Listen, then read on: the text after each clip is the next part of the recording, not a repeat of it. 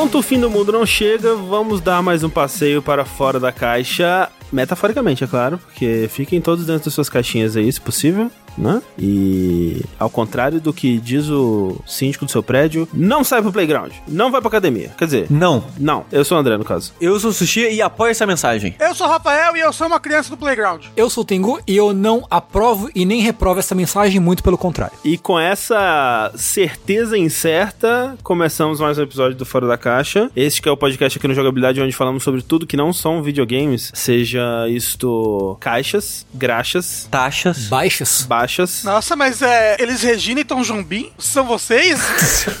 e às vezes também filmes, séries, animes, animes principalmente. É, assim, 90% anime. Isso. É. E quem reclamar é otário. E seus adjacentes aí. Mais um programa possibilitado por pessoas como você, que vai lá todos os meses nas nossas campanhas do Patreon, do Padrinho, do PicPay, com seu sub na Twitch, contribui valores a partir de um real que permitem que isso tudo continue acontecendo. É claro que se você tiver um dinheirinho a mais para dedicar, a gente tem recompensas para você. Você pode pode acessar o nosso grupo secreto do Discord e do Facebook, onde você terá acesso a uma comunidade maravilhosa, mas também. Pagará com a sua alma. Pagará com a sua alma, sim. Você terá acesso a uma comunidade maravilhosa, grupos onde você poderá discutir política, música e computadores, que eu vi uhum. ali que tem um novo grupo para os micreiros. Sim. Tem um pra comida também agora. Tem um grupo pra comida. Tem o um grupo do desabafo, que é só bad vibes, mas às vezes você precisa de uma bad vibes. Ou você precisa tirar uma bad vibes de você. Eu não entro nesse grupo, mas foi me garantido que o grupo do desabafo é só, tipo, um pouco de bad vibe e muito abraço grupal, assim, sabe? É isso. Foi o que me contaram. Eu gosto de grupal. Então, se você precisa de um abraço grupal, talvez seja um caminho para você seguir aí. Digital, não faça isso na vida real. Por enquanto. Por é. enquanto não pode. E também o nosso podcast bônus, né? O DLC Cedilha, você pode acessar ele acessando esses grupos. Então, agradecemos todo mundo que contribui, todo mundo que considera contribuir. E a você que escuta a gente, que compartilha a palavra, espalha a palavra do jogabilidade pelo mundo aos sete ventos, aos sete mares, aos sete infernos. André, Oi. Você acha que daqui, tipo, uns 150 anos, as pessoas vão estar, tá, tipo, ouvindo o nosso podcast pra tentar entender essa cápsula do tempo que foi o coronavírus, assim, tipo, entender esse momento? Como é que as pessoas estavam vivendo esse é, momento? Né? Como é que os podcasteiros brasileiros estavam lidando? Vai ser interessante, né? Porque hoje em dia a gente tem registros de como era a vida durante a época da gripe espanhola, né? Até no hum. Brasil e tal. Tem muitos registros, mas nenhum deles, obviamente, em vídeo ou em áudio, quer dizer, não que eu saiba, pelo menos. Não tinha podcast época hum. não tinha, não tinha inventado o podcast. Ainda não era o ano do podcast no Brasil, por incrível que pareça. Mas pro futuro, as pessoas vão poder ter todo um documento aí mundial de centenas de milhares de vídeos e áudios e relatos, experiências do momento a momento de como foi isso aqui, para quando acontecer uma nova pandemia daqui a 150 anos, as pessoas ignorarem igual e não isso. aprenderem com a história é. e fazer é. a merda toda de novo. Eu acho que não vai ter ser humano daqui a 150 anos, mas fico curioso qual lado da história vai ser perpetuado. Uhum. Se ao lado de que realmente tinha que ignorar as paradas de segurança e saúde e regras sanitárias, ou o que seja, ou ao lado de que, nossa, fizeram merda, né? Vamos se cuidar mais, vamos usar máscara. Ah, daqui a 50 anos você esqueceu tudo. E sushi, ser humano, especialmente o rico, é que nem barato, sushi. Ele não vai morrer. É. Né? A maioria é. do ser humano vai morrer, mas o rico, o rico vai continuar aí, pois é. em Marte. Não vai ter ser humano daqui a 150 anos? Vai. O bilionário, o Jeff Bezos, ele constrói um outro planeta pra ele sair daqui voando. É, tá montando a estrela da morte dele agora, com o dinheiro do Sub. É, no, numa Death Egg, sabe? Tipo do Eggman, assim. Ele sai com a cara dele, do Jeff Bezos, assim, ó. Gigantesca voando do céu. É isso. E com essa mensagem positiva para o futuro, eu gostaria de começar falando de um anime que eu tô assistindo. Quem diria animes? É, animes aqui no Fora da Caixa, é um absurdo. Que é Sonic isso. Não. é 2020 Tóquio Submerso. Não é. Rapidinho, André, desculpa, você que falou de anime, eu falei de Sonic brincando aqui, mas vocês estão assistindo a nova animação do Tartarugas Ninjas? Acho não. que é The Rise of não. alguma não, coisa. Não, mas eu queria muito. Aonde tem pra assistir, em primeiro lugar? Então, eu não sei, é que postaram no YouTube, acho que ontem, do dia dessa gravação, uma cena de luta, e eu, caralho, caralho, quando que a animação ocidental passou a animação japonesa em qualidade de animação? Não passou, né? Mas ele tá equivalente agora, assim. Em Avatar. É, porque era uma qualidade, assim, que é raro até em anime hoje em dia. Você parecia hum. coisa de filme animado, de tão bem que era animada a luta, assim. Foi bem impressionante. Esse desenho específico é conhecido por ter umas animações muito fodas. Esse do Tartarugas é. Mas então, vários dos desenhos ocidentais, às vezes chamam sim, é, sim. diretores japoneses e tudo mais pra episódios específicos. O próprio Steven Universe, né? Uhum. Tem o tipo aquela música Take a Moment to blá blá blá, Sim, sabe? sei, sei. É um diretor de anime Olha, não sabia. que fez aquela cena toda. É muito boa essa música. Eu não lembro quem, mas é um diretor famoso. Legal. Mas enfim, eu vou assistir um anime que também não é um anime 100% japonês. Olha só que coisa é essa. Porque agora, né, tá tendo a moda aí dos animes baseados em webtoon, né? Em quadrinhos coreanos aí, que estão sendo transformados em animação japonesa. É, Alguns deles pela Crunchyroll, né? Ela tá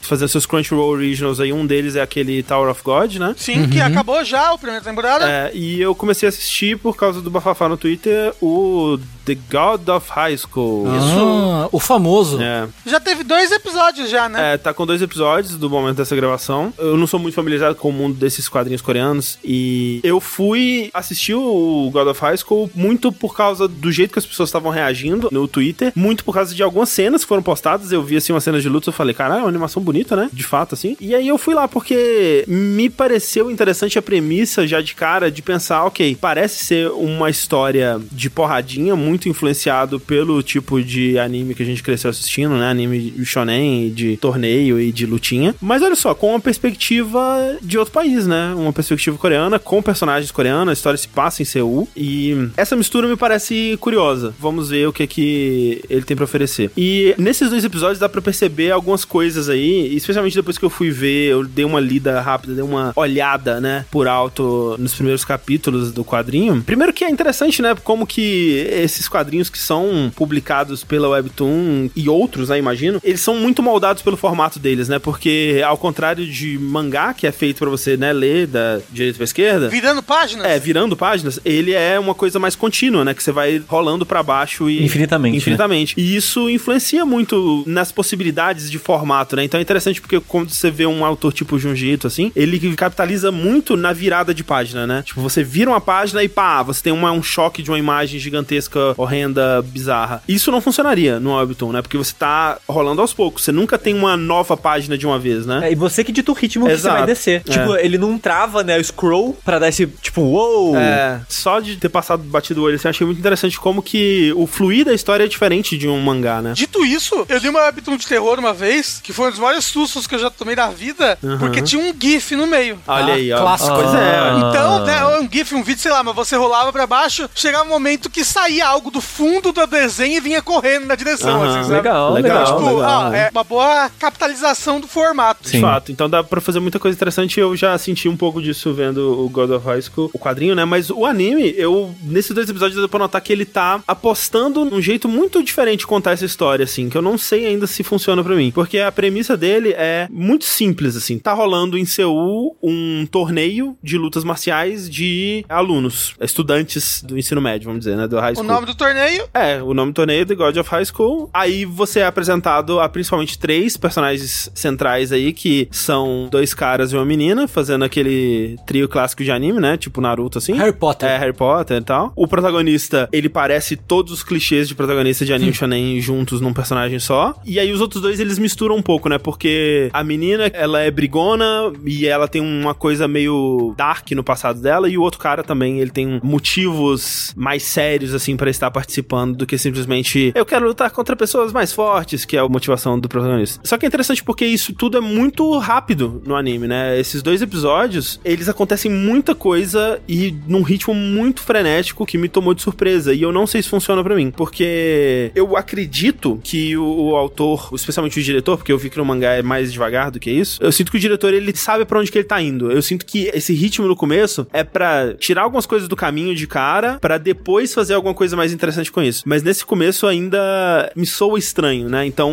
eu acho que quando a gente vê a temporada inteira vai fazer mais sentido. Eu brinquei no Twitter que me pareceu aquele quadrinho, um quadrinho brasileiro que chama HQ de briga. do Silva João. Isso. É, do Silva João, exatamente. De vez em quando aparece retweetado no Twitter aí, que é, é isso, é tipo, pega todos os clichês possíveis de histórias de torneio e de anime de lutinha e joga junto. E até, assim, né, apontando, olha, esse aqui é esse clichê, esse aqui é esse clichê, né? Porque porque, ah, eu sou o protagonista e aqui chegou o meu rival amigável. Vamos lutar? Vamos, mas não agora, porque eu preciso ir lá derrotar o vilão do mal que matou a minha família. Mas eu não vou participar desse torneio sujo de vocês. Ah, se você não participar, nós vamos matar a sua família, sabe? Todos os, os clichês possíveis e aí vai pra um torneio de verdade. E é muito isso, porque, tipo, o autor desse God of High School, ele pega todos esses clichês. Não tem absolutamente nada que ele faz nesses dois primeiros episódios que eu já não vi em Yu Yu Hakusho, em Dragon Ball, em outros animes aí que tem torneios, né? Só que, ao mesmo tempo, parece que ele não tem muita paciência, e eu acho que isso é mais culpa do diretor, né, do anime, de novo, pode ser que ele saiba o que ele está fazendo e tá indo pra um caminho, mas ele não tem paciência para construir esses momentos que ele quer chegar neles, né? Então ele, no segundo episódio, já tem, tipo, pessoas quebrando as regras do torneio e já tem lutas que começam a machucar as pessoas que estão assistindo, Aham. e aí tem que chegar a organização do torneio pra intervir, já chega, tipo, o cara que parece que vai ser o grande chefão final. E já entra o Linkin Park no fundo, assim. Exato. Você acha que tá rápido demais? Ele parece que não tem paciência pra construir esses momentos. Eu acho, que eu tô assistindo também, André, eu acho que talvez no manhwa, na Webtoon, em algum momento ele vai desvirtuar e vai sair disso. E aí o anime, eu tô chutando, o anime tá, tipo, correndo por essa parte Então, é isso. que é a mais clichê pra chegar logo na parte que vai ficar bom, entendeu? Sim, foi o que eu falei. Tipo, eu acho que é isso, porque realmente esse pedaço parece que não é importante. Tipo, ah, teve essas lutas aqui, cada uma é tipo dois segundos, foda-se. Aí a luta pra qual ele tava construindo, que parecia ser tipo, ah, do nada chega um estudante que tem cara de ter uns 40 anos com a roupa de prisioneiro e as mãos algemadas, assim. Isso. E ele luta um taekwondo secreto da Coreia do Norte, mó violento, e é tipo pra épocas de guerra e tal. E, nossa, esse cara, uau, assim. E já acontece a luta com ele, tipo, já o protagonista já intervém. Tipo, as paradas estão muito rápidas, assim, sabe? Só que eu fico curioso pra quê, sabe? Esse cara parece que ele tava. Ah, esse daí vai ser o- É. o, do final dessa temporada, entendeu? No final Isso. dessa temporada vai ter a luta contra esse cara. Aí, tipo, no segundo episódio já. Ah, vai ter essa luta aí, isso aí, acabou. No terceiro episódio talvez já tenha essa luta e sei lá o que vai acontecer. Uhum. Mas eu fico perguntando se era pra eu estar sentindo alguma coisa com esses episódios ou se é só tipo, ah, vamos passar por isso rápido pra chegar no que importa. Porque nada do que acontece nesses dois episódios me afeta de forma alguma. Tipo, até as lutas que era, ah, é bem animado, né? Mas não tem nenhum investimento emocional no que tá acontecendo aqui. Ah, mas aí, André, você tem que ver isso daí pelo ponto de que brilha muito, entendeu? Tipo, caralho, quanto brilho! Ah, adoro É. ver brilhos na minha tela. E é legal, tipo, porrada, porrada franca. É tipo, você vai assistir o UFC, entendeu? você, você não tá ali pelo investimento emocional que você tem no Anderson Silva. Mas tem um investimento emocional. Claro que tem. Tem toda a narrativa da rivalidade, tem tudo As isso. pessoas te convidam pra ver o UFC. Você vai porque tem comida, entendeu? Normalmente. Exato, Não. eu vou porque tem comida, porque realmente eu não vou achar nada de legal em assistir o UFC, porque eu não tenho nenhum investimento É, naquilo. Mas quem acompanha de verdade, Rafa, tá ligado nas tretas, nas intrigas, É. nos É dramas. Mas no histórico daqueles lutadores e tal. A outra coisa é, muito bem animado, de fato, mas eu tirei toda a satisfação de ver essa animação nas cenas que passaram no Twitter, entendeu? Se é só pra ver o brilho e as partes bem animadas, que são muito bem feitas, diga de passagem, o anime ele é muito bonito mesmo, eu já tirei isso do coisa, porque teve quase nada, assim, de desenvolvimento de personagem mesmo, né? Tipo, eles têm uns flashbacks dos personagens, mas é muito solto, ceninhas rapidinhas, assim, pra você dar a entender, ah, por que que essa espada é importante pra menina? Ah, por que que o, o amigo, né, o segundo cara do trio, que não é o protagonista, por que que ele tá lutando? Ah, qual que é o passado desse prisioneiro estudante? Isso. Por que que é tão importante pra ele que ele peça pro para quem ele tá lutando pedir desculpa pra ele e tal, assim? Tipo, tem uns flashbacks que dão uma explicação disso, mas é tudo tão rápido, tão corrido que não significa absolutamente nada pra mim. E aí fica essa curiosidade de enxergar a obra completa, de ver, realmente não era pra significar nada, ou vai ser mais ou menos nesse ritmo e, sei lá, é só uma coisa que é muito jovem pra mim, não sei, sabe?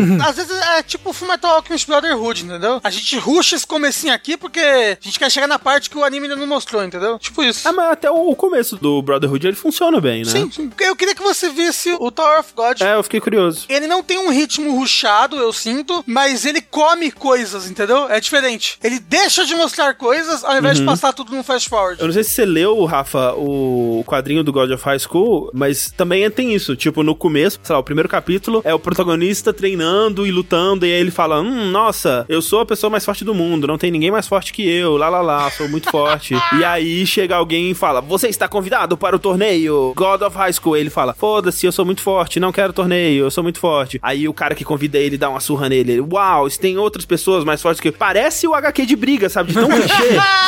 tipo, é, é absurdo, assim. Tipo, caralho, não tem absolutamente nada de novo ou interessante nesse anime, tirando a parte que ele é bonito e tem lutas legais. E pode ser que esteja trabalhando pra uma coisa maior. O que dá a entender, inclusive, porque no começo dos dois episódios, eles começam ah, com umas cenas meio deslocadas de um cara que parece super poderoso, ele tem uma cruz na mão, assim, e mostra ele usando esse poder pra fazer umas coisas absurdas e tal. As pessoas têm poder, então? Tem poder. São pessoas super fortes, assim, tipo, Ok. são super humanas, sabe? Não, mas assim, esse cara tem poder, porque ele amassa uma ilha com a mão. É, exato. E no final do segundo episódio esse cara aparece, já. Então, tipo, uou, caralho. Você sabe uma coisa que eu achei engraçado? Que eu percebi vendo esse God of High School? No Soul Leveling, que também é uma webtoon sul-coreana, tem muita coisa dos Estados Unidos, sabe? Ah, o governo dos Estados Unidos, é, personagens que são dos Estados Unidos. E vendo Parasita, né, e tudo mais, e as críticas, as críticas não, as análises ao Parasita, é muito realmente, né, a sociedade sul-coreana tem uma relação muito grande com os Estados Unidos, né? Ah, sim. Desde a Guerra Fria. E aí, isso reflete nas histórias de manhuás. Sim. Tem muito personagem americano, governo americano envolvido. É interessante. É, no segundo episódio tem uma cena no Pentágono, né? No É. High School. Mas assim, sei lá, eu tava esperando ver uma perspectiva mais única sobre essa coisa do torneio de lutinha e o que ele tá dando é, de certo modo, uma perspectiva única, que é uma perspectiva de alguém que consumiu e tá condensando aquilo nos seus maiores clichês, tal qual o HQ de briga. Mas, por enquanto, soa mais como uma paródia do que como alguém tentando fazer alguma coisa de verdade com esse material. Obviamente, quem já leu pode dar uma perspectiva mais completa disso pra saber. Ih, vai dar spoiler. É, não, não precisa dar spoiler, Sem mas spoiler. Essa é a impressão que eu tenho. Eu acho realmente que ele tá construindo pra algo maior e mais diferente, e só esse começo que fico prejudicado. Mas eu, eu fiquei curioso porque realmente, do jeito que as pessoas estavam falando, parecia que tinha alguma coisa muito nova e fresca sobre o que tava sendo apresentado aqui, e eu realmente não senti nada disso. Ai, ok, boomer. É, eu vou voltar lá pro meu Cavaleiro do Zodíaco. Isso. Isso. No tempo da manchete que era bom. Isso. Campos. Esse é o nome. Sushi. Ai. Tengu Maru. Oi. Tem algum maluco que fala. Tengu Maluco. É o ataque dos Tengu Louco. Isso. Eu, Tengu, eu resolvi que eu queria ver animes. Porque eu falei, porra, a vida é muito triste, vou ver um anime. E aí eu fui atrás do que que, que eu gosto, Tengu? O que, que eu gosto de assistir em anime? Você cai. Você cai. Fui atrás do Isekaizinho gostosinho pra assistir. Oh, Falei, porra, delícia. Vamos atrás do Isekai. E aí eu assisti, agora é André Campos, aí eu assisti Hum. esse anime baseado numa light novel, que deve ser baseado Sempre. numa alguma outra coisa, sei lá. Esse anime que chama Itai no wa Iana no caralho. de Bogyoryoku ni me mata. Me dá Kyoku o- Furi a doce Shitai to. Omoimasu. Por favor, gente, alguém me mata. Só quero morrer. Nunca pedi pra existir. Que é, eu não quero me machucar, então eu vou maximizar a minha defesa. Ah. É isso mesmo, Tengu? Você entendeu com a minha super pronúncia Você, boa? sua pronúncia foi perfeita. Parabéns. Rafa. Obrigado. É, Rafa, É. uma coisa que eu notei é que realmente essa coisa de mecânica de videogame e anime é- dominou o mundo, né? Todo anime tem essa porra agora. O God of High School, eles têm aquele bracelete que tem o seu HP, seu level, né? Que raiva disso. É porque agora, André, a gente tá numa geração que tá criando essas histórias, uma geração que cresceu com videogame e que tem o videogame no seu imaginário, né? Você tá me dizendo que daqui a 10 anos a gente vai ter animes em que todo mundo é TikToker? É. Ok. Daqui a 10 anos os animes não vão mais ter fala. Todo mundo vai se comunicar por danças de TikTok, entendeu? Sim. Esse tipo de coisa. Mas é, então esse, esse, esse anime. Rafa, você já não falou dele aqui? Não. É que todos esses animes têm nome igual. É, Não, porque eu- alguém já falou pra mim, eu acho que era o Rafa, não tô maluco, não é possível. Desse anime da pessoa que não queria se machucar e maximizou a defesa pra nunca morrer. Só que não causa dano. que agora que você falou, Sushi, eu tenho, também tenho essa impressão? Eu acho que o Rafa já Mas falou desse assim, anime. eu vi esse anime essa semana, então eu não, não posso ter falado dele. Eu posso ter falado que eu tinha vontade de ver ele. Rafa, talvez. quais as chances dele ser tão genérico que você assistiu e já esqueceu e agora assistiu de novo? Ai, não! Não é. Assim, ele é genérico, ele é. Ele é genérico. Mas ele pelo menos é um genérico do bem. Ele não tem, tipo, super eti, ele não tem harém, ele não tem pedofilia, ele não tem escravidão. Então, tipo, é um Isekai do bem. Palmas para o anime que não tem essas coisas. Porra, Palmas. não, mas assim, palmas. é só o que eu peço. Quando eu vou ver um anime, só o que eu não queria é pedofilia. Será que é pedir muito do meu anime que ele não tenha pedofilia? Eu não sei, mas esse não tem, então eu fiquei muito feliz, tá bom? O God of High School, impressionantemente, também é bem de boa com essas coisas. Menos mal. É. É. Ele é um Isekai, mas ele é um Isekai tipo Sword Art Online, que é um Isekai de MMORPG, sabe? VR.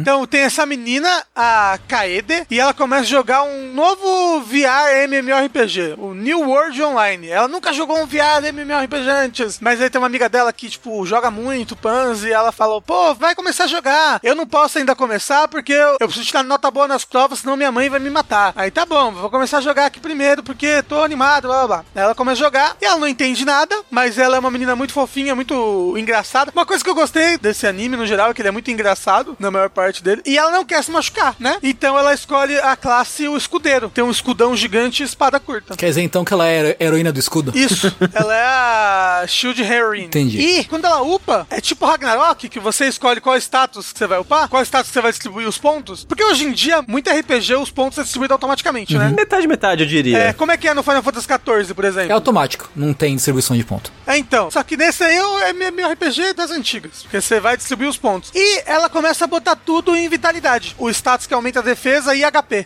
Só que ela começa a botar tudo em vitalidade. Tudo em vitalidade. Tudo em vitalidade. Então, tipo, ela anda super lerdo, ela faz tudo super lerdo. Ela não dá dano nenhum. Só que ela é, tipo, super mega blaster sortuda. E ela vai caindo em dungeons secretos, descobrindo mecânicas e pegando um milhão de itens e coisinhas que vão fazendo sinergias loucas nas habilidades dela e deixa ela ultra overpowered dentro do jogo, entendeu? E essa é a grande graça, é ela, tipo, se metendo nessas confusões e saindo cada vez mais forte por acabar tropeçando em coisas aleatórias e secretas do jogo, sabe? E ela nunca morre porque tem vida no máximo. Ela tem vida no máximo, aí quando ela vai morrer, ela consegue um title, né? Tipo um achievement que deixa ela morrer uma vez com o... e só que rever com um de HP, sabe? Uma das coisas legais é que, em um dos grandes coisas do plot, porque ele, ele não tem um plot muito sério, assim, tipo, ai, pessoas estão morrendo, tem alguém assassinando alguém dentro do MMO. Não, é só ela e a amiga dela, que eventualmente entra no jogo, tipo, se divertindo e se aventurando e criando uma guilda e fazendo amiguinhos e participando principalmente dos eventos, né? Tipo, de mês em mês, de tempo em tempo, tem, tipo, um grande evento pra ganhar itens exclusivos. É, tipo, o primeiro evento é um Battle Royale, o segundo evento é, tipo, uma ilha nova, cheia de aventuras, você tem cinco dias pra conseguir o máximo de moedas na ilha, você pode roubar as moedas dos outros players. Aí o terceiro evento é um guild versus guild, aí ela tem que montar uma guilda pra participar. Então, tipo, no final das contas, é muito good vibe, muito divertido. Eu gosto muito desses animes que são, tipo, grupo de amigas se divertindo, de boa. Ai, estamos nos divertindo aqui de boa e não estamos sendo sexualizadas. E, tipo, a armadura dela é quase que uma full plate, sabe? E de boa, é uma full plate, não tá, tipo, mostrando o peito dela, ela cai. Aí, ah, então, tipo, no final das contas, gostei muito. Nos últimos episódios, os últimos dois, assim, a pessoa perdeu um pouco a mão da história, já tava tipo, ah, tá bom, né? Ah, ah, vamos rodar essa fita. Mas no final das contas, dos 12 episódios que teve, eu saí bem satisfeito, assim. Achei muito engraçado. É muito grande? Tem 12 episódios. Ah, bom. curtinho. Eu acho que, tipo, a Thalissa ia gostar, por exemplo. Justamente porque é muito good vibes e engraçado. Mas agora saiu ReZero, Rafa. Ah, rezado que eu vi o primeiro episódio, inclusive. Ela da só nova tem temporada. um anime em mente agora. Esse é aquele youtuber, o Rezero Evil? Uau.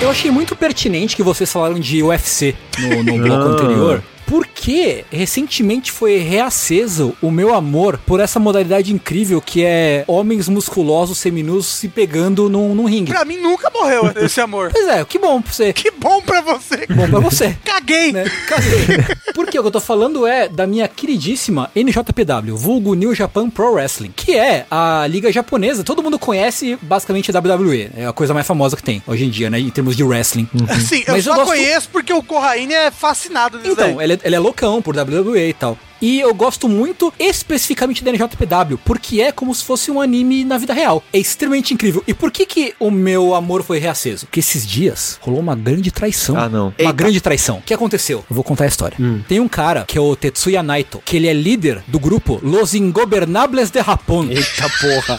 Certo? Só um momento. Esse cara aí tava no Yakuza. Então, tem caras da NJPW que estavam no Yakuza, mas não lembro quem. Qual que é o cara que fala tranquilo? É ele, é o Naito, é. É, é então o ele tá no, Pô, no tá, Yakuza. ele tá no 6, é. Tranquilo, é. E ele faz, ele abre o olho assim. Isso. Por que que é? Ele era da New Japan, ele foi pro México participar do Conselho Mundial de Luta Livre, no México, certo? Certo. Lá, os mexicanos treinaram ele no estilo mexicano de luta livre. No lore isso, né? Não, de verdade. ok, ok, ok, É uma ok, coisa que ok. aconteceu de verdade. E aí, quando ele voltou, ele voltou com Pareja, que é um parceiro, certo? Que ele ia voltar para o Japão, ele voltou. E ele tava no, no México, ele fazia parte dos Los Ingobernables. Quando ele voltou pro Japão, ele fundou os Los Ingobernables de Japão com o Pareja dele. Que o nome de palco dele é só Evil. Evil.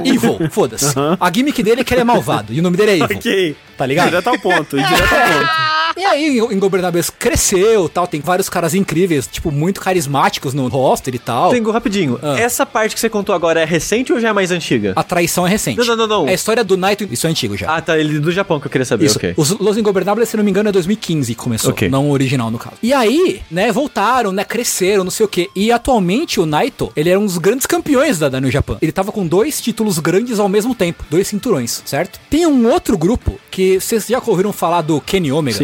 É um cara que era da New Japan, Ah, é? um otaku sujíssimo, assim. o finishing move dele, o golpe especial, chamava One Wing Angel. Caralho. Porque os fini obviamente todos os finishing moves têm nomes, certo? Obviamente. Eles gritam na hora de fazer o finish move? Às vezes. Tem um cara que é o Kushida, que ele até saiu da New Japan já, que o lance dele, ele ia pro palco por algum motivo de cosplay de Marty McFly. e o finishing move dele chamava Back to the Future. Ah! Foda-se, tá ligado? Ele subia no corner, botava a mão no reloginho no pulso assim e chegava em cima do maluco. Eu gosto que a criatividade acabou na hora de mexer no relógio. né? Porque, tipo, ok, cosplay, vou lá, vou botar a mão no relógio. E agora? Ah, vou pular em cima do cara. É, isso. é, eu não lembro exatamente como é que é o golpe, pra ser bem sincero. Mas enfim, o que aconteceu? Eu não vou lembrar exatamente da história porque eu não assisti todo o evento, todos os eventos, porque tipo, é tudo multiverso, assim, é bem complexo. O Naito tava comemorando os títulos no palco. E aí ele chamou o Evil, que é o companheiro mais antigo dele. Mas pera, o Ivo é o mexicano. Não. Ele é japonês. Não, mas quem é, o, quem é o companheiro dele que é Não, mexicano? não, não é, Não ele tem- não é mexicano, não eles os dois são japoneses. Ah, Ah, tá, ok. Eles estão na temática mexicana. dos Los Ingobernables, Ah, isso. tá. Isso. Aí, ele chamou o Evil, o Evil subiu no ringue, e aí os Los Ingobernables têm um toquinho de mão, um fist bump específico, assim, que eles levantam a mão pro alto, e eles fazem o fist bump pro alto.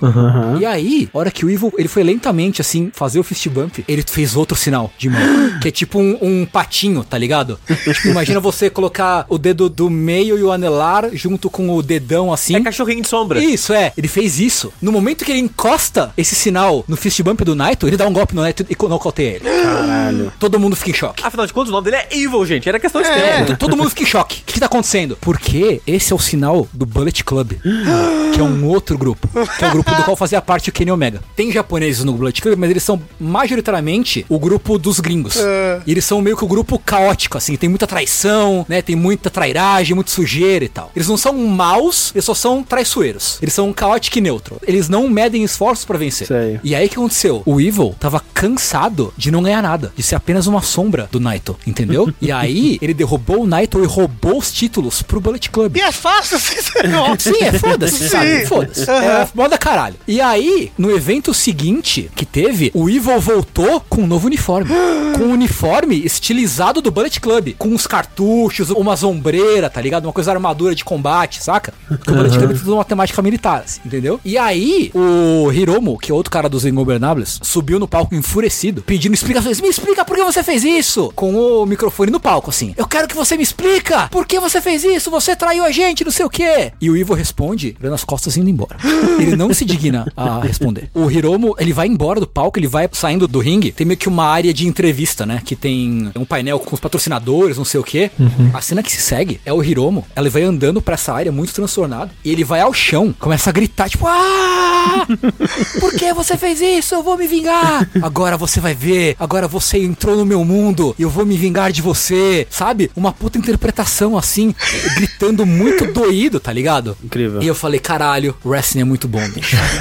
wrestling é bom demais, cara. Especificamente wrestling japonês é muito bom. Porque, tipo, ele tem tudo que você espera de um anime de briga, só que com pessoas de verdade que fazem os É, então. movimentos de verdade, tá ligado? É, então, isso que é da hora. Tipo, tem que ter o conhecimento que a gente tava falando. Você tem que ter um investimento emocional pra entender. Tipo, esse contexto que você tá contando é importante. Sim. Né, pra você entender o que tá acontecendo. É uma, uma história que foi construída ao longo de vários anos. Exato. E por isso você tá investido nela. E aí, ainda por cima, tem toda essa coisa que é análogo pra mim a, por exemplo, uma peça de teatro, né? Que, Uhum. sei lá, quando você adapta o filme Cats pro pro, cinema, ninguém se impressiona com nada porque é um bando de boneco CG dançando. Por mais que tenha tido pessoas, né, fazendo mocap e tal, é muito mais impressionante você ver ao vivo, né? Você ver as pessoas dançando ali na sua frente. E o wrestling tem um, um quê disso, né? Tipo, é tudo combinado, né? Eles não estão lutando de verdade e tal. Mas, porra, é umas paradas absurdas que os caras fazem É, ali. tipo, É como você falou, é um grande teatro, né? É. Eles não lutam de verdade entre muitas aspas, né? Apesar da galera não se socar na cara, Isso. cara, é tipo, é um bagulho físico e muito intenso, assim. É, é. Sim. É tudo coreografado, eles devem treinar É. muito É, antes. e eles se machucam muito também, pra ser Sim, justo. É. é. tipo trabalho de dublê, né? Que você Sim. tem que aprender a tomar o soco, a cair, né? E tal. Tipo, Sim. você não se machuca tanto quanto alguém não treinado se machucaria, mas você se machuca. sim. Ô, Tengu, quem é que escreve as coisas? Você sabe se eles todos se juntam numa reunião anual e, tipo, eles pensam, tá, e aí, o que, que vai acontecer esse ano? Como é que vai ser a- o roteiro desse ano das lutas? Cara, eu não sei exatamente, mas eu acho que, tipo, tem um comitê que decide as coisas e eles vão meio que fazendo enquanto vai, tá ligado? É, no, no americano, pelo menos, é muito disso. Tipo, tem, né, o, o Vince McMahon, que é o cara... Presidente da é, WWE, o chefão lá, né? E ele decide, tipo, tópicos, né? Tipo, pontos de narrativa que tem que acontecer.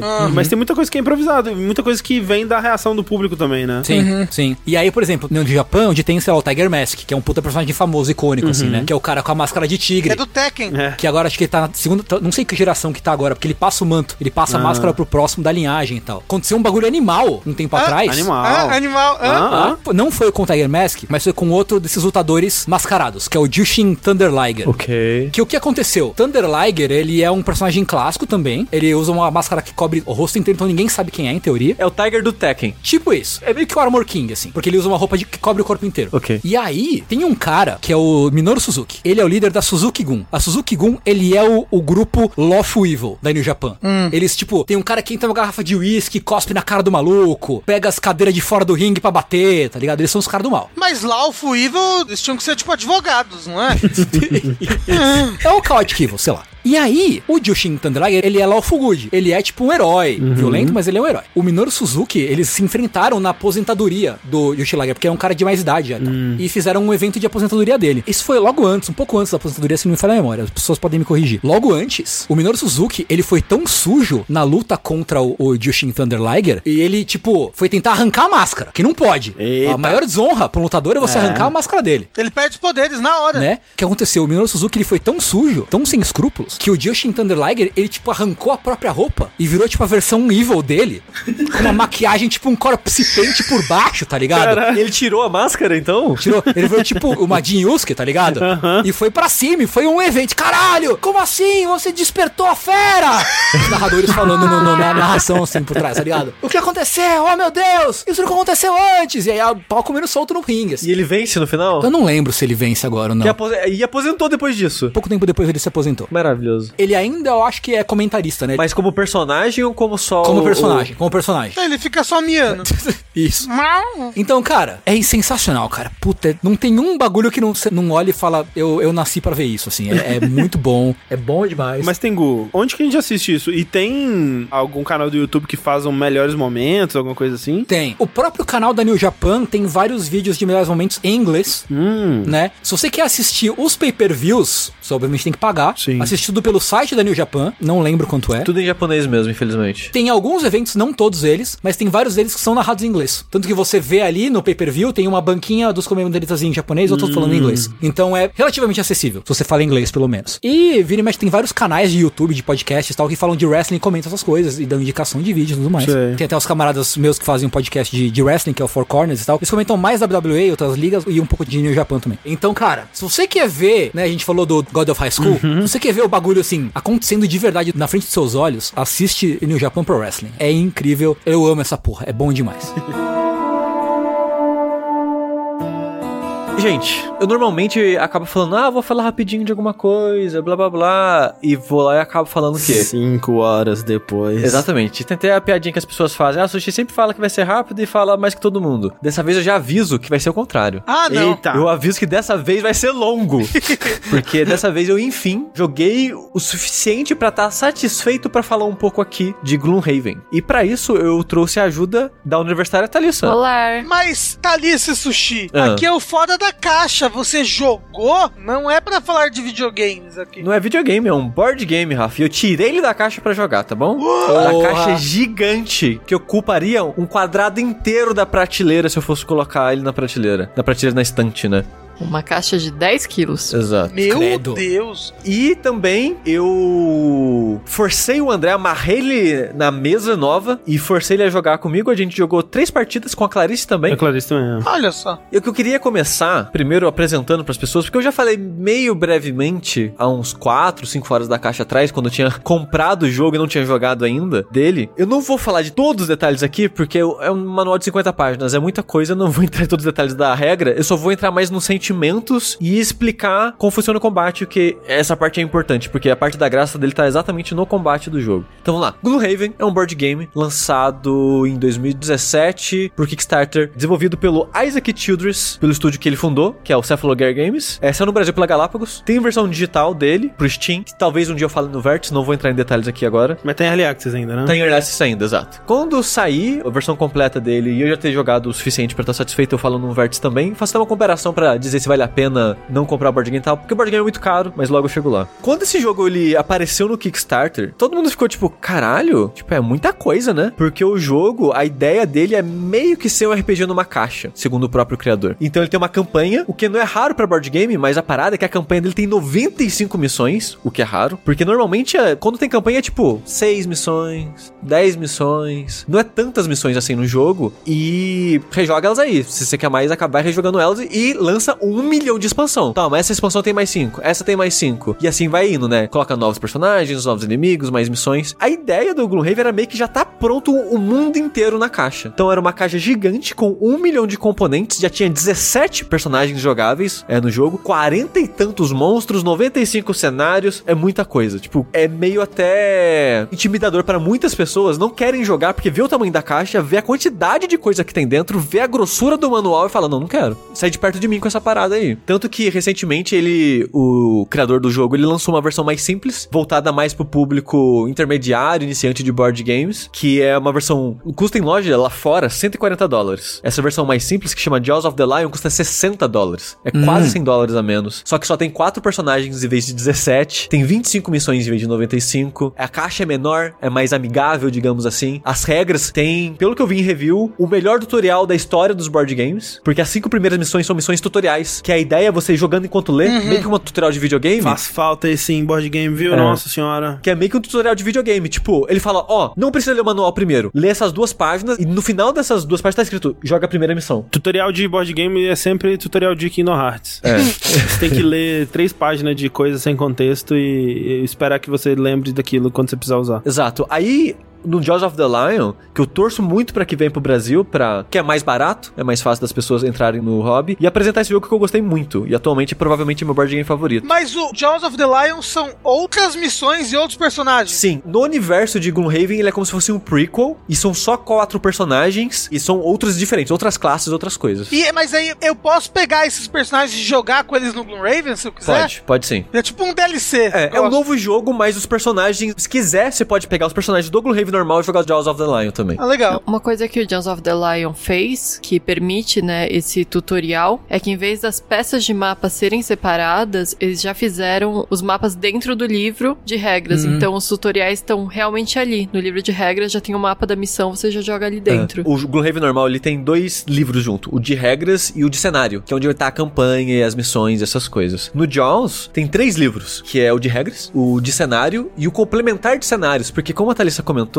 agora as fases não são mais pedaços de papelão gigante, que no jogo normal vem, sei lá, 30 pedaços de papelão, que você olha no cenário, aí você vai usar o A1B, aí o F2B, e tipo, você tem que caçar lá e montar o mapinha. Não, aqui tá no livro, você virou a página, tá lá, pá. E quando é cenários maiores, você pega o outro livro e encaixa nele pra fazer o cenário maior. Olha só. Caramba. Que engraçado, que curioso. É, e tipo, não foi ele que inventou isso, já tem outros jogos que fazem isso, mas é uma maneira muito mais prática e mais interessante visualmente. Né? Porque agora não é mais peças de tabuleiro genéricas. Tem um no cenário bonitinho, é mais personalizado pra onde você tá no local e coisas do tipo, né? E a parada do, tutorial dele, só pra encerrar esse pedaço do Jaws, que eu achei bem interessante isso, é que ele acrescenta mecânicas de acordo com a missão. A ideia realmente é juntar a mesa, ler em voz alta a regra pra todo mundo, que normalmente são intervalos curtos de regras. Na primeira missão, por exemplo, você não faz experiência, não tem dinheiro, não tem várias mecânicas. E a cada missão ele vai acrescentando coisas. E aí, na missão 6, é a primeira missão solta sua. Até o baralho que você joga, as suas ações é através de um baralho, é um baralho que você não usa no resto do jogo. É um baralho que ele tem uma caixa azul que autoexplicativo do que você vai fazer. E são cartas mais simples também e tal. Então ele é bem guiado nisso, tipo, nesse começo. E a reação das pessoas foi tipo, caralho, isso é muito foda. Pra quem nunca jogou. Porque a parada do Gloomhaven, agora indo pro Gloomhaven de fato, é que o manual é gigante. Eu li ao longo, sei lá, de uma semana, um pouquinho todo dia. E da mesa que a gente jogou, que foi eu, a Thalissa, o André e a Clarice, só eu li ele. Então tem muitas minúcias de regras que eu esqueço de explicar na hora que eu fui ensinar, ou que só vou lembrar na hora, o que eu mesmo acabo esquecendo. É meio foda de ensinar ele, assim, pras pessoas, porque até eu mesmo, quando eu li, é tipo, toma, 50 páginas de regra, vai lá jogar o jogo. E é um jogo difícil. Então, a experiência de muita gente que jogou Gloomhaven sozinho, tipo, ah, vou jogar esse jogo aqui, é de frustração. Tem muitas histórias de gente que jogou a primeira missão, perdeu uma, duas vezes e falou, foda-se, eu não quero mais esse jogo, e vendeu. Caramba! Tem tantas regras que existe até provas online pra você fazer e ver se entendeu tudo. Gente.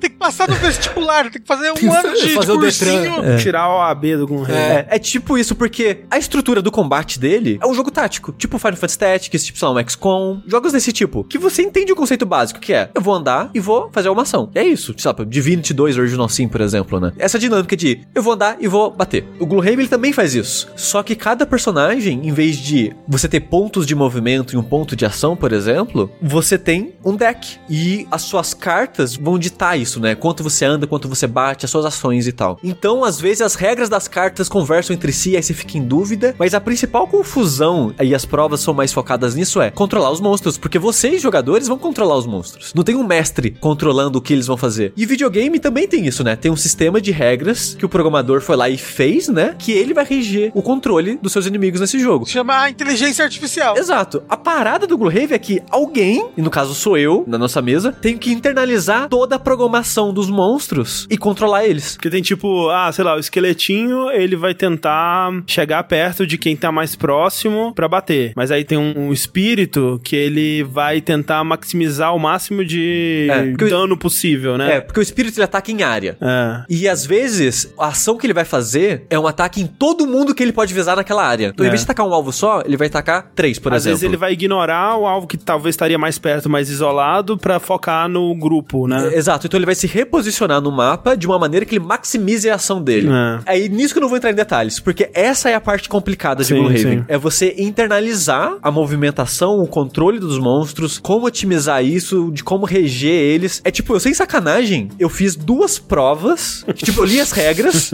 aí eu fui em fórum pra ter certeza. Beleza, vi que tinha umas provas de múltipla escolha, umas provas que era só escritas. Caralho. Depois tinha Tinha mais um EAD do Gloomhaven. Quanto você tirou na redação de Gloomhaven?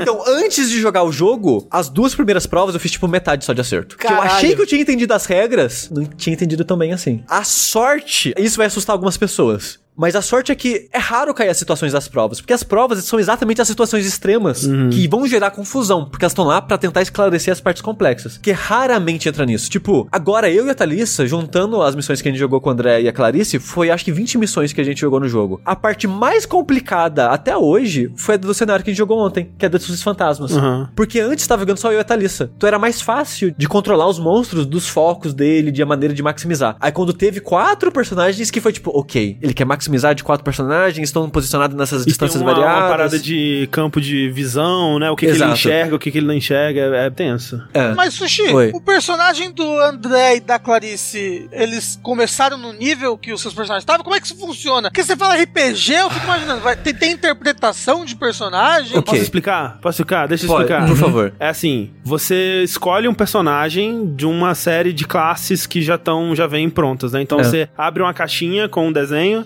Aham. E aí, nessa caixinha tem uma carta do seu personagem. Ele vai ser de uma raça específica nesse mundo, vai contar a historinha dele, ele vai ter um nome, ele vai ter umas habilidades específicas pra ele, ele vai ter um deck de cartas específico pra ele, né? E Caramba! um, um caminho de evolução específico de cada um vai ter um bem único, assim, pelo que a gente viu, né? Tipo, Assim. do- vocês não viram todos ainda também, né? É, não, não pode, porque a parada desse jogo é que tem elementos legacy. O que isso quer dizer? Ele tem elementos que vão ser liberados ou destruídos enquanto você joga. É, ele começa com seis das 17 classes liberadas pra você escolher pra começar o jogo. E quando você cria um personagem, tem essa emoção de tipo, eu vou abrir essa caixa e vou descobrir o que tem dentro, né? É. Tipo, qual personagem, qual história? Porque não é só uma classe, é um personagem que você vai liberar. Sim. Ele tem a historinha própria dele e tal. E quando você cria esse personagem, dentro da caixa dele vem com uma, meio com uma ficha de RPG mesmo, né? Você vai colocar um nome, você vai colocar sua experiência, seu dinheiro, os itens que você tem, as suas vantagens que você libera enquanto joga. E quando você cria ele de fato, tem um baralho que é meio que a missão de vida do seu personagem. É. Você vai pegar uma carta aleatória daquele baralho e você vai ter uma missão de vida do seu personagem. Porque a historinha de Gloomhaven aqui tem essa cidade de Gloomhaven, que é uma cidade muito próspera E triste, né? também, mas muito perigosa e cheio de mercenários e tal. E nós somos um grupo de mercenário. E você tem um objetivo. Por que você virou um mercenário? É. Cada pessoa tem um, um interesse próprio em estar um mercenário ali. A gente, nós, não somos necessariamente amigos. Somos mercenários unidos pela conveniência de trabalhar juntos e realizar nossas, nossos feitos, de conseguir dinheiro ou o que cada personagem tenha. Eu vou dar um exemplo do meu personagem que aposentou já. Porque é isso que acontece quando você faz seu objetivo de vida. Você aposenta e nunca mais joga com aquele personagem.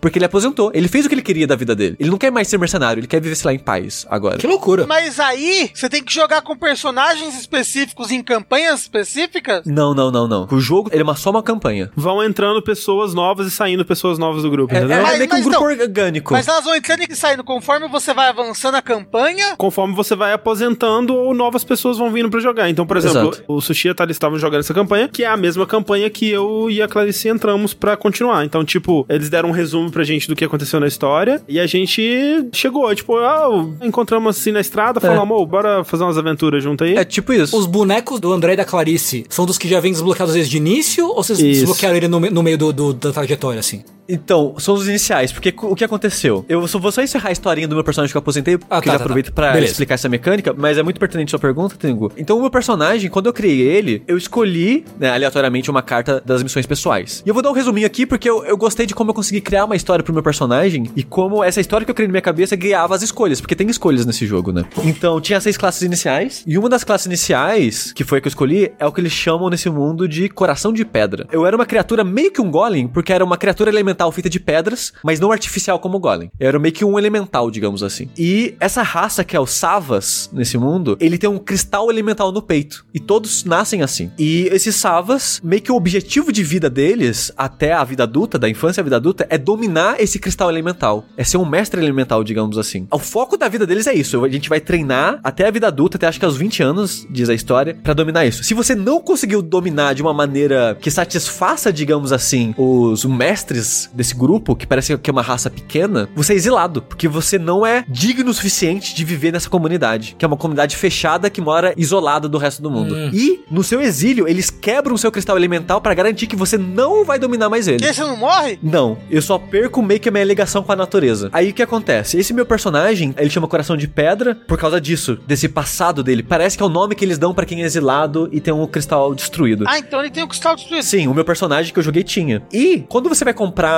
seu objetivo de vida, eu esqueci de falar um detalhe, que você pega duas cartas e escolhe uma. E eu vou dar um, um spoiler de uma das cartas aqui, mas não é nada demais. A carta que eu escolhi era meio que aventureiro, digamos assim. Que tinha uma historinha na carta, mas o que eu queria de missão de vida era completar 15 cenários, que é fazer 15 missões.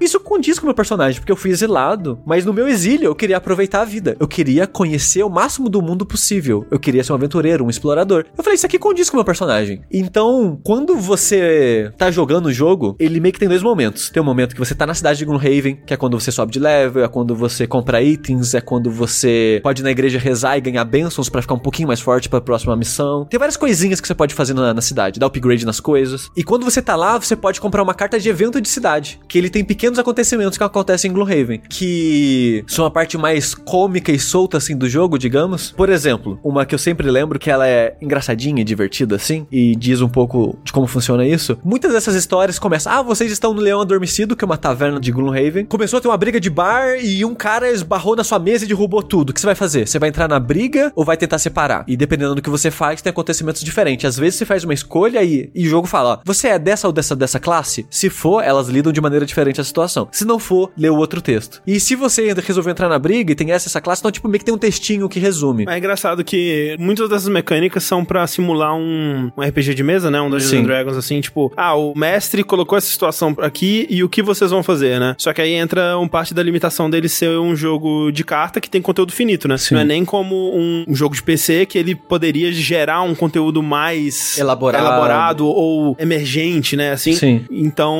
muitas dessas cartas de eventos, as opções que você tem são um extremo ou outro. Tipo, é, teve um aqui, a gente viu um ladrão roubando cenoura. Aí você vai denunciar o ladrão ou vai virar um ladrão também e roubar cenoura porque é da hora? tipo, não tem tipo, ah, deixa o ladrão, né? É, tipo, é, deixa o cara roubar. É. Porque a gente pensou, se o cara tá roubando comida, talvez tá necessitado. É. Deixa o cara roubar e vamos seguir na sua vida. Só que não tinha essa escolha. A escolha era prender ele e levar pra polícia ou começar a roubar junto com ele. Caralho. E eu não queria fazer nenhuma das duas coisas. Exato. É porque no Gloomhaven, o seu grupo, ele tem uma reputação. Então essas cartas servem meio que pra você ditar qual vai ser seu alinhamento. Conforme suas escolhas, você vai ganhar reputação ou perder reputação. Então, geralmente são dois extremos, é tipo, quero ser ladrão, sair matando todo mundo, roubando tudo, ou vou ser o super político correto que vou denunciar tudo, vou separar a briga de bar. É bem dois termos mesmo. Sim. Atualmente na história, eu acabo sendo chato porque a minha nova personagem, ela é muito certinha. Eu não vou dar spoiler que é uma personagem que eu abri. Mas é uma personagem que na história dela, ela é muito certinha. Então eu vou sempre ser do lado da lei, digamos assim, por mais que eu discorde dela. Por exemplo, ela denunciaria pra polícia. Eu, pessoalmente, não denunciaria pra polícia. Mas também não, né? não cometeria crimes. Exatamente. Então- Mas eu gosto do flavorzinho que essas cartas dão. Sim. Que elas dão uma certa dinâmica pro jogo e às vezes elas avançam coisas, né? Por exemplo, ontem jogando a gente liberou uma side mission por causa de um evento. E era um evento de três cartas seguidas dessas de evento. Tipo, eu fiz uma carta de evento, o resultado dela é acrescenta uma nova carta no baralho de eventos. Aí a gente tirou, ó, eventualmente na sorte, tirou essa nova carta, a gente fez algo bom nela, colocou uma outra carta de evento no baralho. Continuar a mesma história. Pra né? continuar essa mesma história Caramba. avançando fora das missõezinhas.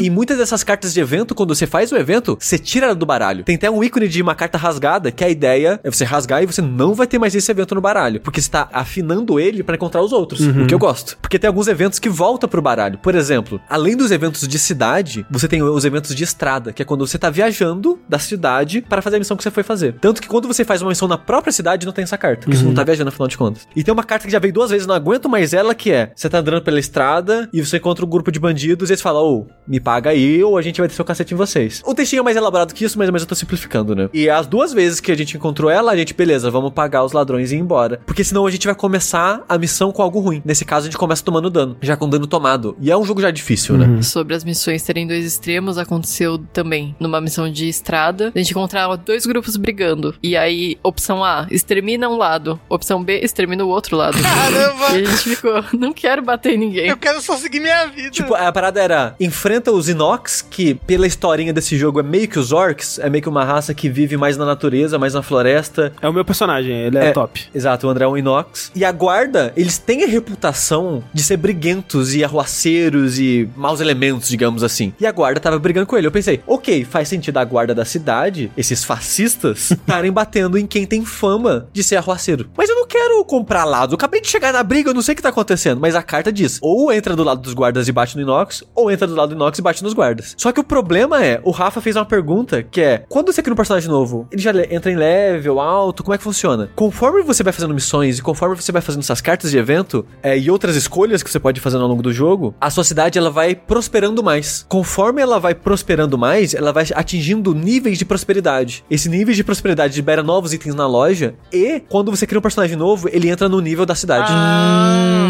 Que é no nível da Gloomhaven. Isso. Então, quando o André e a Clarice entraram no jogo, a cidade tinha acabado de chegar em level 3. Então, eles começaram já com o Hum. personagem de level 3. Que era o mesmo level do personagem novo que você já tava, né? Sim. Porque o Sushi já tinha aposentado o primeiro personagem dele, já tava no segundo, que já tava level 3. A Thalissa ainda não aposentou o primeiro dela, né? É. O meu já é um ancião. Ele já tá. Level 8. É, no penúltimo nível. Caramba. Mais um pouquinho eu já vou pro último e ele ainda não aposentou. E acho que ainda vai demorar. E aí é foda porque, assim, o nível das missões, ele varia também de acordo com o nível do seu grupo, né? E aí tem uma conta lá que você faz, soma os níveis, divide por dois e arredonda pra cima, sei lá. É, você pega a média do grupo, divide ela por dois e arredonda pra cima. Vai ser a dificuldade da missão. Só que como a Thalissa tá um level muito alto, ela meio que puxa a dificuldade pra cima. É. A última missão que a gente fez, nossa, foi... Foi difícil, porque nosso grupo não tava preparado pra aquele nível de missão, assim. Mas aí, tipo, vocês não podem ficar trocando. Ah, na próxima missão eu vou jogar com outro personagem. Po- Poder pode, mas Ah. a parada é, quando você cria um personagem, aquela caixinha daquele personagem já tem dono, ele já tem uma história. Por exemplo, o André criou esse Nox, Brute, é o Bruto. O André criou o Brute, eu meio que não vou fazer um outro Brute, porque o André já tá jogando com o Brute. Só pode jogar um, entendeu? Quando você cria aquele personagem, ele tá vivo naquele mundo.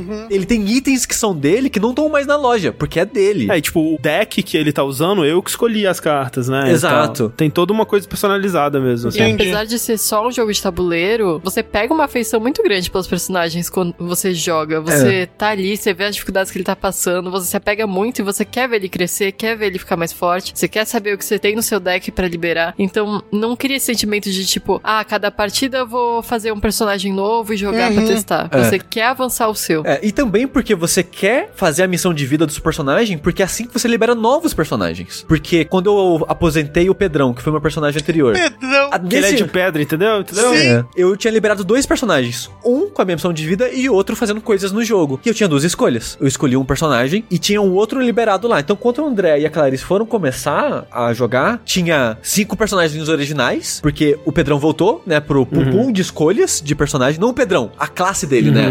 Voltou pro pool. O meu personagem, quando aposenta, eu viro um NPC no mundo.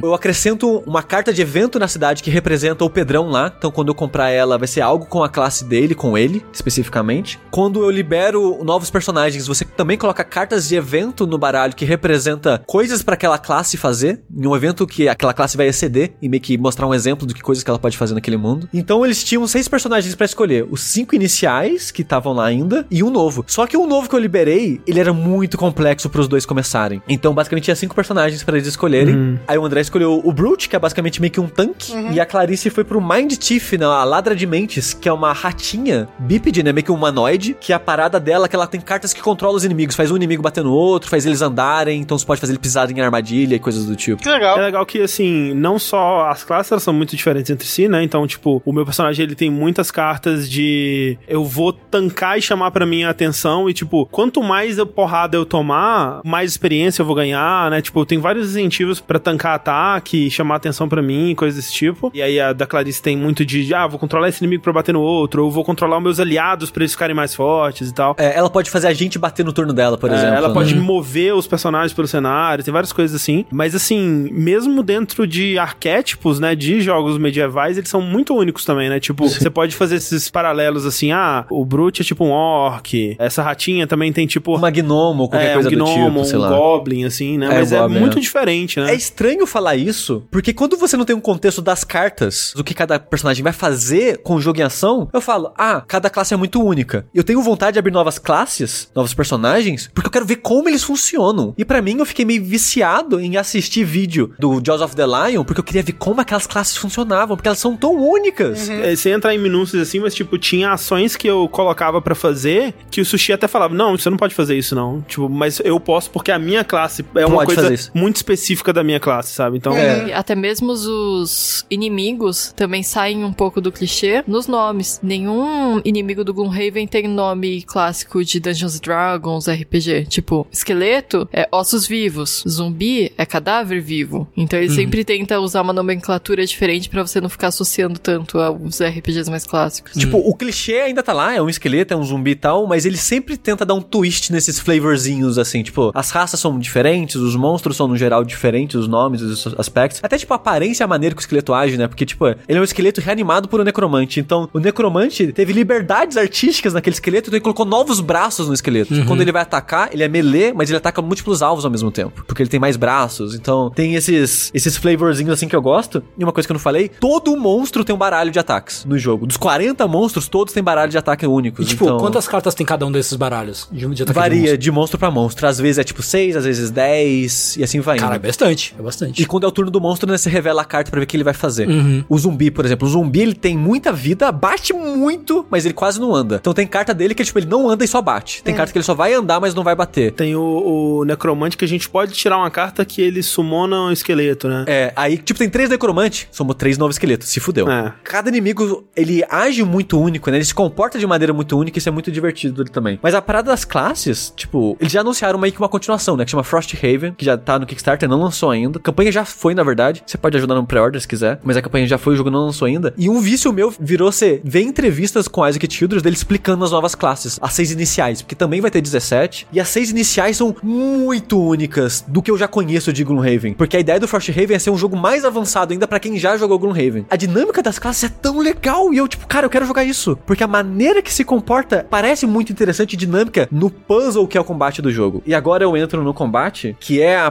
parte que o jogo brilha mais pra mim, porque eu, eu gosto muito da ideia do flavorzinho do mundo, do- das cartas de eventos, de liberar coisas fazendo esses eventos. Eu gosto de como o jogo dá mini, pequenos progressos no seu level, pequenos progressos na maneira de você tá buscando fazer a missão de vida do seu personagem. Tudo isso eu gosto muito e agrega muito pro jogo. Mas aonde brilha mesmo pra mim é no combate, que ele é um combate tático por turno, mas o meio de interação ele é bem diferente. Como é que funciona? Ele é através de cartas, como a gente já falou aqui algumas vezes. Só que essas cartas, elas têm dois lados, digamos assim. Ela tem texto na parte de cima dela e tem texto na parte de baixo dela. E esses textos representam ações completamente diferentes. Normalmente o texto de cima é algo relacionado ao ataque. Normalmente o texto de baixo é algo relacionado à movimentação. E todo começo de rodada, todos os personagens vão escolher duas cartas. Quando chegar ao seu turno, você faz o texto de cima de uma das duas, o texto de baixo da outra. Então, muita da situação é, tá? Eu, a Thalissa, o André e a Clarice. Cada um com classes muito distintas em coisas que podem fazer. Alcances diferentes, né? Possibilidades. É. E esse deck, como ele tem texto em cima e embaixo, e não é só tipo anda 2, bate 3. Não, é tipo anda, pula, empurra, é um buff, é um debuff. A Clarice pode fazer o André andar no turno dela, ela pode fazer o André bater no turno É, dela. o meu pode ter tipo assim, bate X, onde X é o número de casas que você andou Em linha reta. É, em linha reta no seu turno. Então, você pode usar uma carta pra maximizar quanto que você vai conseguir andar em linha reta pro seu ataque da outra carta ser mais forte, por exemplo, né? É. E aí você vai gastando e vai voltando pro seu deck. Tipo, você já falou uns jogos que são tipo assim, uns jogos de videogame, né? Mas aí que tá, Rafa. Ah. Não existe deck. Todas as cartas estão na sua mão o tempo todo. Ah, Você pode escolher o tempo todo. É, É. não tem sorte envolvida nisso. É. Porque, por exemplo, cada classe, ela tem uma mão de tamanho diferente. Ah. A minha tem 11, a A da... minha tem 12. Minha tem 10. É, o do André e da Clarice tem 10, por exemplo. Então, cada um começa com essas cartas na mão. E a sua mão é a sua vida, basicamente. Porque você tem vida, obviamente, pontos de vida, mas a sua mão vai dizer quando você vai estar fora do jogo. Porque como é que funciona? Você vai escolher duas cartas no começo da rodada. Quando acabar essa rodada, as duas cartas vão pilha de descarte. Faz de conta, o André tem 10 cartas na mão dele. Ele usou duas. Beleza, na próxima rodada ele tem 8, 6, 4 e 2. Acabou a mão do André. Ele vai morrer. Porém, ele pode descansar. Você pode fazer um descanso rápido e longo, que não vou entrar em detalhes aqui. Mas quando você descansa, você volta a toda a pilha de descarte pra sua mão,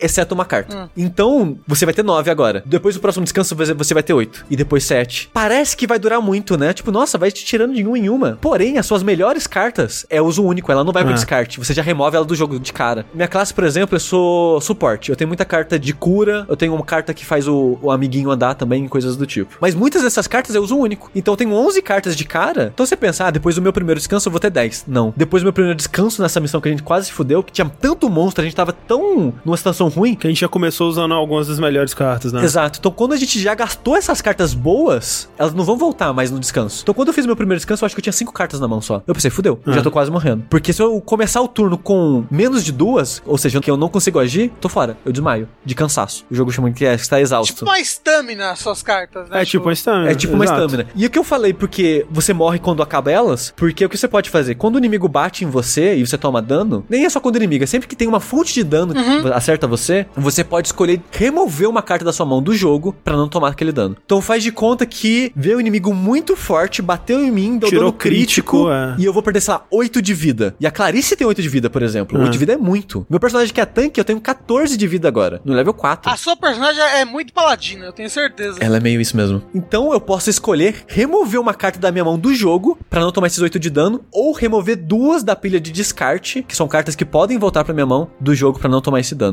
Então, sempre quando você tá prestes a morrer, você não vai morrer. Você vai começar a descartar a carta na esperança de tentar fazer algo ainda, na esperança, sei lá, do healer curar você e algo acontecer. Então, a sua mão é a sua barra de vida, a sua mão é os turnos que você tem nessa partida. É como você anda. É como você anda, é como você bate. As cartas da sua mão, o seu baralho, ele começa na sua mão. É tanta possibilidade que a primeira sala do jogo normalmente é abarrotada de monstro forte. Porque, cara, você tem tanta carta que o jogo sabe que você tem tanta carta e fala, então se vira com esse um milhão de monstros agora. Porque você tem muita possibilidade, você tem muitas cartas boas ali. Aí na próxima você pensa, beleza, a gente lidou com essa sala em duas rodadas. Essa missão vai ser fácil. E toda vez esse sentimento. Abre a próxima porta e você, caralho, tem mais sete monstros lá e a gente já gastou tudo. O que, a gente faz Mas ao agora? mesmo tempo é balanceado de uma forma interessante que tem muitos jogos desses de co-op que eles são meio que pau no cu, sabe? Tipo, eles são assim, cara, não, você foi totalmente destruído, assim. E eu imagino que eventualmente, né, tenha missões do Gloomhaven que vai ser totalmente destruído também. Mas pelo menos as que a gente jogou até agora, era muita sensação de tipo, não vai dar, não vai dar, não vai dar. Olha, deu. É,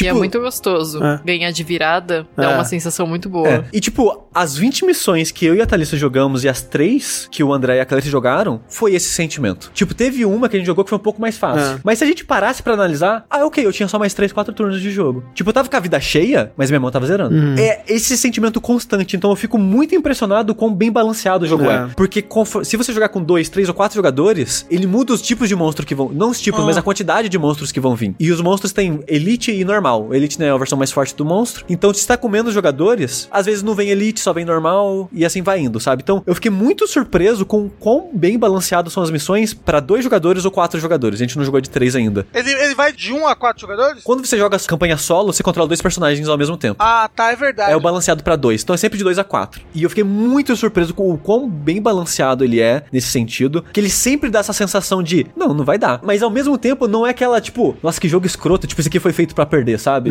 É tipo, um não vai dar com tipo, não, vamos tentar. Vamos insistir. E caralho, a gente conseguiu um turno antes de morrer. É. E é sempre assim. É meio viciante nesse sentido. Tipo, caralho, a gente quase perdeu. Vamos mais uma? Tipo, foi três horas essa missão. mas vamos mais uma? E assim, a parte que eu mais gosto do combate é que, tipo assim, quando antes de jogar, ouvindo o Sushi falar, ouvindo outras pessoas falando sobre esse jogo, eu tinha muita sensação que, tipo, ó, olha, os caras eles estão fazendo tripas coração aqui pra simular com sistemas de carta e alguns sistemas de aleatoriedade. Ele tem várias coisas muito interessantes, assim, que simulam a experiência ou de uma inteligência artificial de videogame, ou de um mestre que tá mestrando a parada mesmo, assim. Tem mecânicas, eles são muito engenhosos, muito inteligentes, o jeito que ele usa cartas, né, de várias maneiras. Mas eu pensava, tipo, ok, se você tá criando essa caixa de 10 quilos pra simular algo que eu compro por 30 reais no computador e, sabe, tipo, o que que vai ser legal disso aqui. E a parada que eu achei mais única que eu nunca vi simulado num jogo, assim, e talvez até pudesse ser, mas eu nunca vi, tipo, não é que seja impossível, mas eu nunca vi, é como se dá a negociação do turno, né? Tipo, antes, quando a gente vai escolher o que vai fazer, tipo, primeiro, cada um vê a situação na mesa, cada um tá olhando as cartas que tem, monta uma estratégia na sua cabeça, né? Tipo, ó, na minha cabeça, isso aqui vai ser top. Eu montei aqui, eu vou pra lá, vou atacar, vou bater no outro, vou jogar esse aqui na armadilha, vai ser show, vou fazer um estrago fudido. E aí, enquanto eu tô fazendo isso, todo mundo tá planejando as próprias estratégias na cabeça. E a gente não pode falar especificamente o que a gente vai fazer. A gente pode falar assim: ah, eu acho que eu consigo machucar aquele personagem ali. Ah, eu vou talvez empurrar alguém pra armadilha. Ah, eu vou. Vou eu- descansar. é, eu vou descansar. Você pode dar uma ideia de como que você tá, do que, que você pretende fazer e tal. E você não pode falar a sua iniciativa. É, iniciativa é importante porque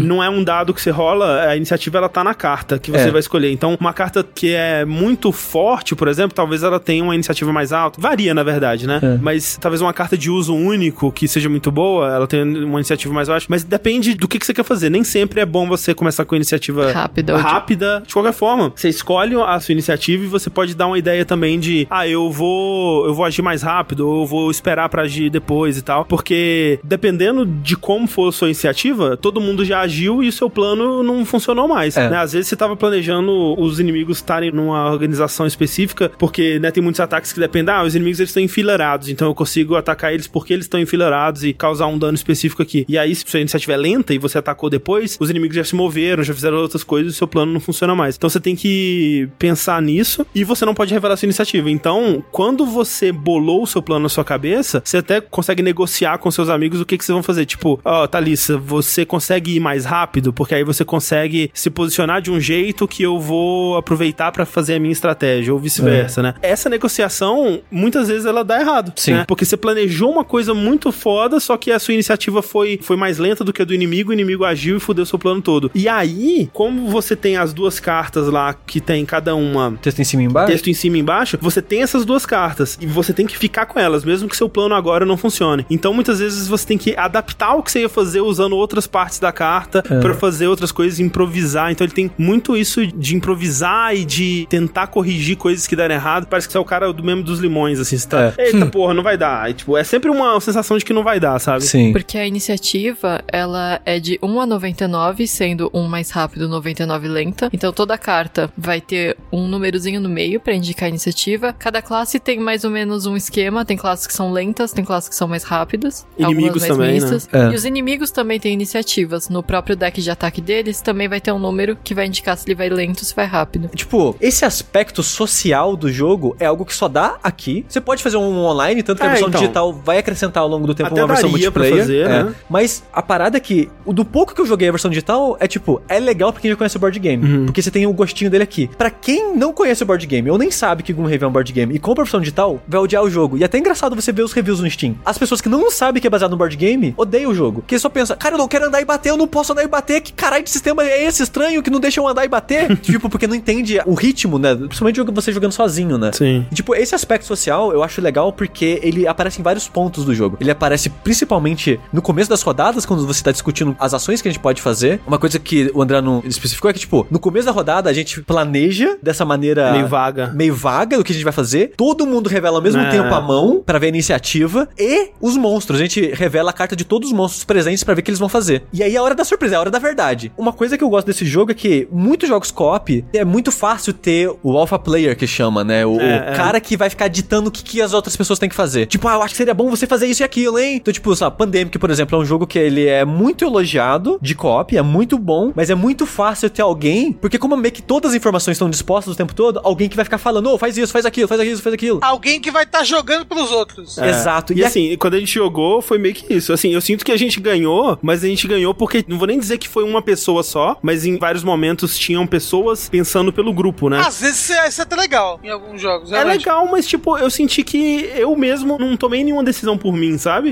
E assim, o Pandemic ele tem muitas coisas parecidas com o, o Gloomhaven, mas não chega. Nossa, mas não chega nem aos pés do Gloomhaven, o Pandemic. É porque Tadinho. justamente, como ninguém sabe qual é a iniciativa do outro, às vezes você planeja, tipo, ah, André, eu vou rápido, eu vou te dar um buff, vai dar tudo certo. Aí você fala, ah, ok, eu também vou rápido, mas acho que você vai primeiro. E no fim, eu joguei 16, ele Isso. jogou 15. Então ele vai de primeiro, eu não vou dar buff nele, então se vira, cria uma nova estratégia agora. Ou, então os inimigos moveram e bloquearam um caminho que eu tava planejando. Tipo, tanta coisa pode mudar. Sim. E, e até, por exemplo, o Sushi, ele pode chegar assim, pô, é, André, seria legal se você pudesse fazer isso, hein? Mas ele não sabe o que eu tenho na minha mão. Ele não Exato. sabe nem se eu consigo fazer então, isso, né? Então esse aspecto meio que mata o alpha player, de certa forma. E eu acho muito legal, porque incentiva você a ser criativo, incentiva É. você a lidar com a situação, com o seu personagem, com as suas ferramentas, porque ninguém conhece o seu personagem tão bem quanto você. Exato, Então, exato. tipo, depois de jogar 20 missões de Catalissa, eu conheço uma carta ou outra. Mas mesmo assim, eu não tenho toda a visão do baralho dela. Mas eu não conheço as cartas dela do jeito que ela conhece. Então, você tem muita liberdade nesse sentido e é muito divertido como o jogo incentiva você a ser individualista em alguns momentos. Sim, também, né? Porque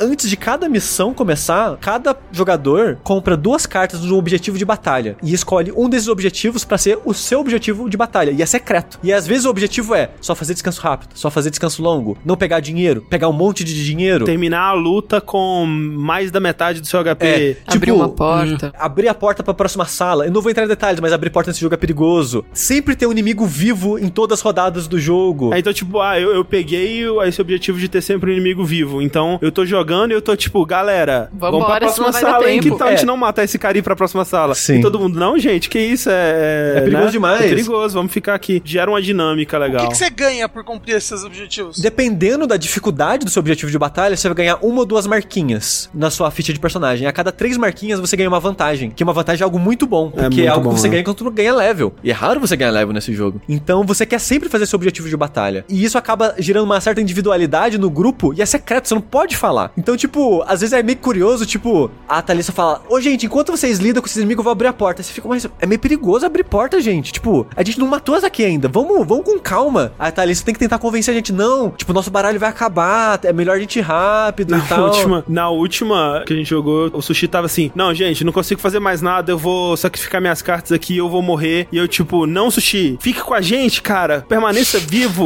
acredite nos seus sonhos, vai ser legal. E aí o Sushi conseguiu ficar vivo no final, e meu objetivo era não deixar que ninguém do grupo morresse. tipo, eu não tava nem aí pro Sushi, eu só queria o meu ponto, sabe? Vocês jogaram quantas missões? O André e a Clarice jogaram 3, eu e a Thalissa jogamos 20 no total. 17 só nós dois e 20 somando as três com o André e a Quanto Clarice. tempo mais ou menos demora cada missão? Duas horas, duas horas e meia. Caramba! É, jogando com a Thalissa era em uma hora e meia quando era rápido, duas horas e meia quando era devagar, mas em média duas horas. Jogando com quatro jogadores tá em média umas três horas, eu acho, cada Nossa, missão. mas voa, viu? É, você não Você não sente, sente. você não voa sente. demais. Caramba. Porque parece ser divertido, né? Então. Não, exato. E o legal é que, acabando a pandemia, tipo, vocês conseguem vir aqui, criar um personagem e já entrar de cara. Sim. E jogar, sabe? A gente atualiza vocês nos acontecimentos e vamos. Ah, legal. Ah. Até acabar as pandemias, já acabaram o Gloomhaven. Já acabaram todas as 90 missões. Aí a gente compra o Frost e espera ano que vem. Aí que entra a parada. Esse jogo é ridiculamente caro. Sim, ele é uns mil reais, não é, Sushi? Era, agora tá tipo 1.300. Porque o que acontece? Board game é algo físico e limitado. Acaba os estoques. Quando começa a criar escassez de estoque, as próprias lojas encarecem o jogo. Porque afinal de contas, o preço é só um valor recomendado, né? E quando esgota nas lojas e vai parar direto em revenda, aí, amigo, você se fudeu de um jeito, porque o pessoal de revenda mete a faca com gosto. Ó, gente, só deixando um aviso pra quem estiver escutando, não comprem Gloomhaven no Mercado Livre, porque tem anúncios de Gloomhaven a 300, 400 reais, e não é o jogo, é a versão print and play. Tipo, a pessoa vai imprimir na casa dela, Todas as cartas, os papelões e as Caralho. coisas. Jesus Cristo. não vai ter boneco 3D, vai ser Aham. tudo de papel e vai te enviar. Caramba!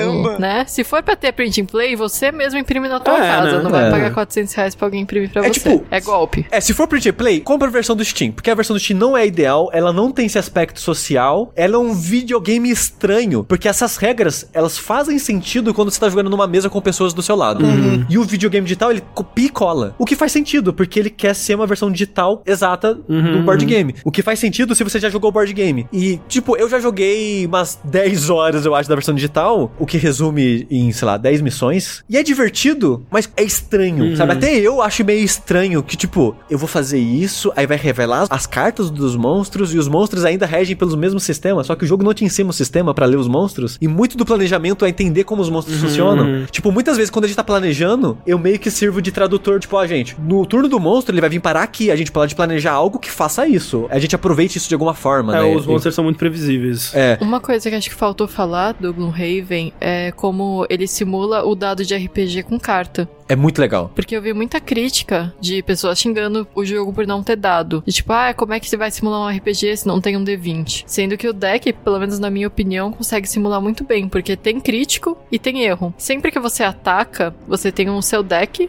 de, De ataque. ataque. E as vantagens que a gente falou que você ganha com o seu objetivo de missão ou com o seu level são cartas que você vai adicionar no seu baralho pra deixar ele mais forte. Então você vai colocar um mais um, um mais dois, né? Mais críticos, coisas assim. É, tipo, empurrar o monstro vai causar debuff nele, alguma coisa. E você pode tirar as cartas ruins. Você pode tirar o menos um, você pode tirar o menos dois e, E coisas do tipo. essas cartas é justamente como rolar um dado. Nossa, missão passada, sem brincadeira, a gente planejou uns golpes mega forte e quando foi virar a carta deu erro. É, tem isso ainda, né? Tipo, você pode ter o golpe lindo planejado, você tira a carta, errou. É. E tipo, eu entendo o valor da sorte em, em RPG, por exemplo, porque coloca drama. Na nossa mesa mesmo, com gente jogando, com o Tengu mestrando, tinha vários momentos que era dramático por causa disso. Sim, tipo, sim. caralho, a gente errou quando não devia, ou a gente acertou quando não devia. Mas o meu sentimento, no geral, é o meme de a gente nunca acerta nada.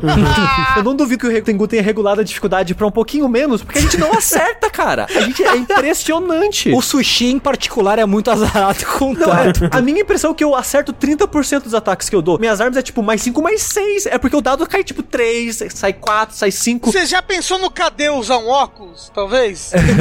Aí a parada do Gunhaven, esse baralho de acerto, eu acho que ele faz uma função muito mais interessante que um dado, porque ele tem 20 cartas, assim como um D20. Ele inicialmente tem 6, 0, 5 menos 1, 5 mais 1, 1 mais 2, 1 menos 2, um crítico que dobra o dano e uma falha que faz você errar. Se eu fiz as contas certas, é, eu acho que são 20 cartas aí. E conforme o tempo, você tira menos 2, tira menos 1, coloca mais 3, coloca a carta que vira duas seguidas, coloca. O deck da Thalissa é muito roubado agora, porque ele só tem um menos um de ruim. E um erro, né? Que não tem como você tirar. Então, tipo, tudo que ela vira é muito bom. Tipo, ah, eu causei bleed no inimigo. Ah, eu, eu me curei por causa da minha carta. Ah, eu dei um mais 3. Mas isso simula também, como num D&D, que o personagem, quando ele tá level alto, ele tem tanto mais 5, mais 10, mais sei Sim. lá quantos pra mitigar a rolagem ruim que ele deu, que ele quase nunca erra mesmo, né? Mas o que eu ia falar que eu gosto mais disso que um dado é porque você pode tirar menos um, você pode tirar menos dois, mas você vai acertar. E mesmo que você erre, se só a carta tinha algum efeito, tipo, eu vou empurrar, eu vou envenenar, vou dar ferimento, você só erra o dano. O ferimento, essas coisas, o empurrar ainda acontece. E o dado também tem uma coisa interessante que o dado ele é pura sorte, né? Toda vez que você rola, ele pode sair qualquer número, né? E as cartas têm um elemento estratégico que é, ok, eu tirei mais dois, mais um, mais um, zero. Foi removido. É, tipo, eu não tenho mais essas possibilidades no meu deck. Então eu sei que quanto mais carta boa eu tirar, o meu erro Tá chegando. Tá, chegando. Sim. Né? Então eu posso me planejar pensando nisso. Eu acho que é muito mais É. interessante. Pra mim, fica mais justo, digamos assim, sem tirar o drama que a sorte traz. Cara, você errar com a sua carta forte de, de uso único, Você você, vai joga jogar a carta fora. fora e você errou e você perdeu a carta, é de partir o coração.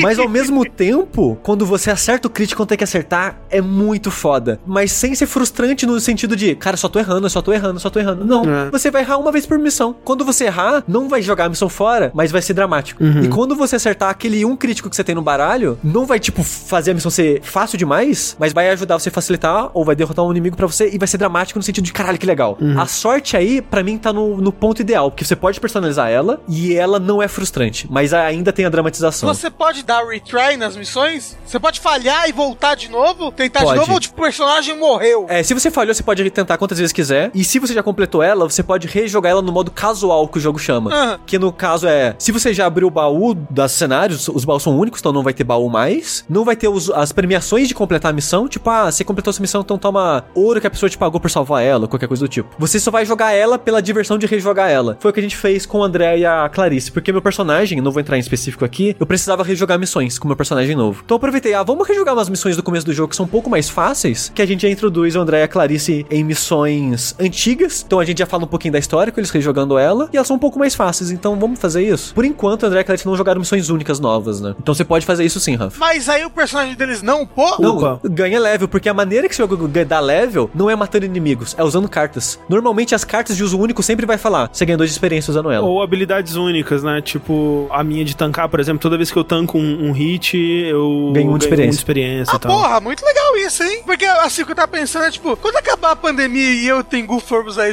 já acabou tudo. Mas, mas pode, a gente pode rejogar uma coisinha É, ou outra. Não, a gente pode criar outra campanha do zero se quiser, separada. Mas então, uma coisa que esse jogo tem é o aspecto que você destrói as coisas. É que eu não destruí nada. Eu tô colando nos adesivos no mapa, eu tô colando os adesivos de achievement, que são meio que é por onde você acompanha o seu progresso, conforme você molda o mundo com as suas escolhas. Você comprou adesivos pra isso? Não, já vem no jogo. A única situação que você rasga, destrói algo, é as cartas de evento, que eu não tô destruindo, só tô removendo do jogo e colocando de volta na caixa. Ah, ok, ok. Então a gente pode, tipo, começar outra campanha do zero se vocês quiserem. Ah, não, mas assim, começar do zero eu acho muito arrancado, porque é um jogo Muito longo. de 700 horas, sabe? Tipo, É. E outra parada social, eu sei que já falei muito, eu avisei que ia ser longo, desculpa, gente. Mas outro aspecto social do jogo que eu gosto muito é o dinheiro. Porque no começo a Thalissa odiava, e acho que até agora acho que ela não gosta muito. Mas eu adoro o dinamismo de como funciona lutear nesse jogo. Porque como é que funciona? Toda vez que você mata um monstro, onde ele tava aparece um token de moeda. Que dependendo da dificuldade que você tá jogando, aquele token representa X moedas no jogo. Só como é que você pega esse dinheiro? Não é passando em cima, como a maioria dos jogos. Você tem que parar o seu turno em cima da moeda.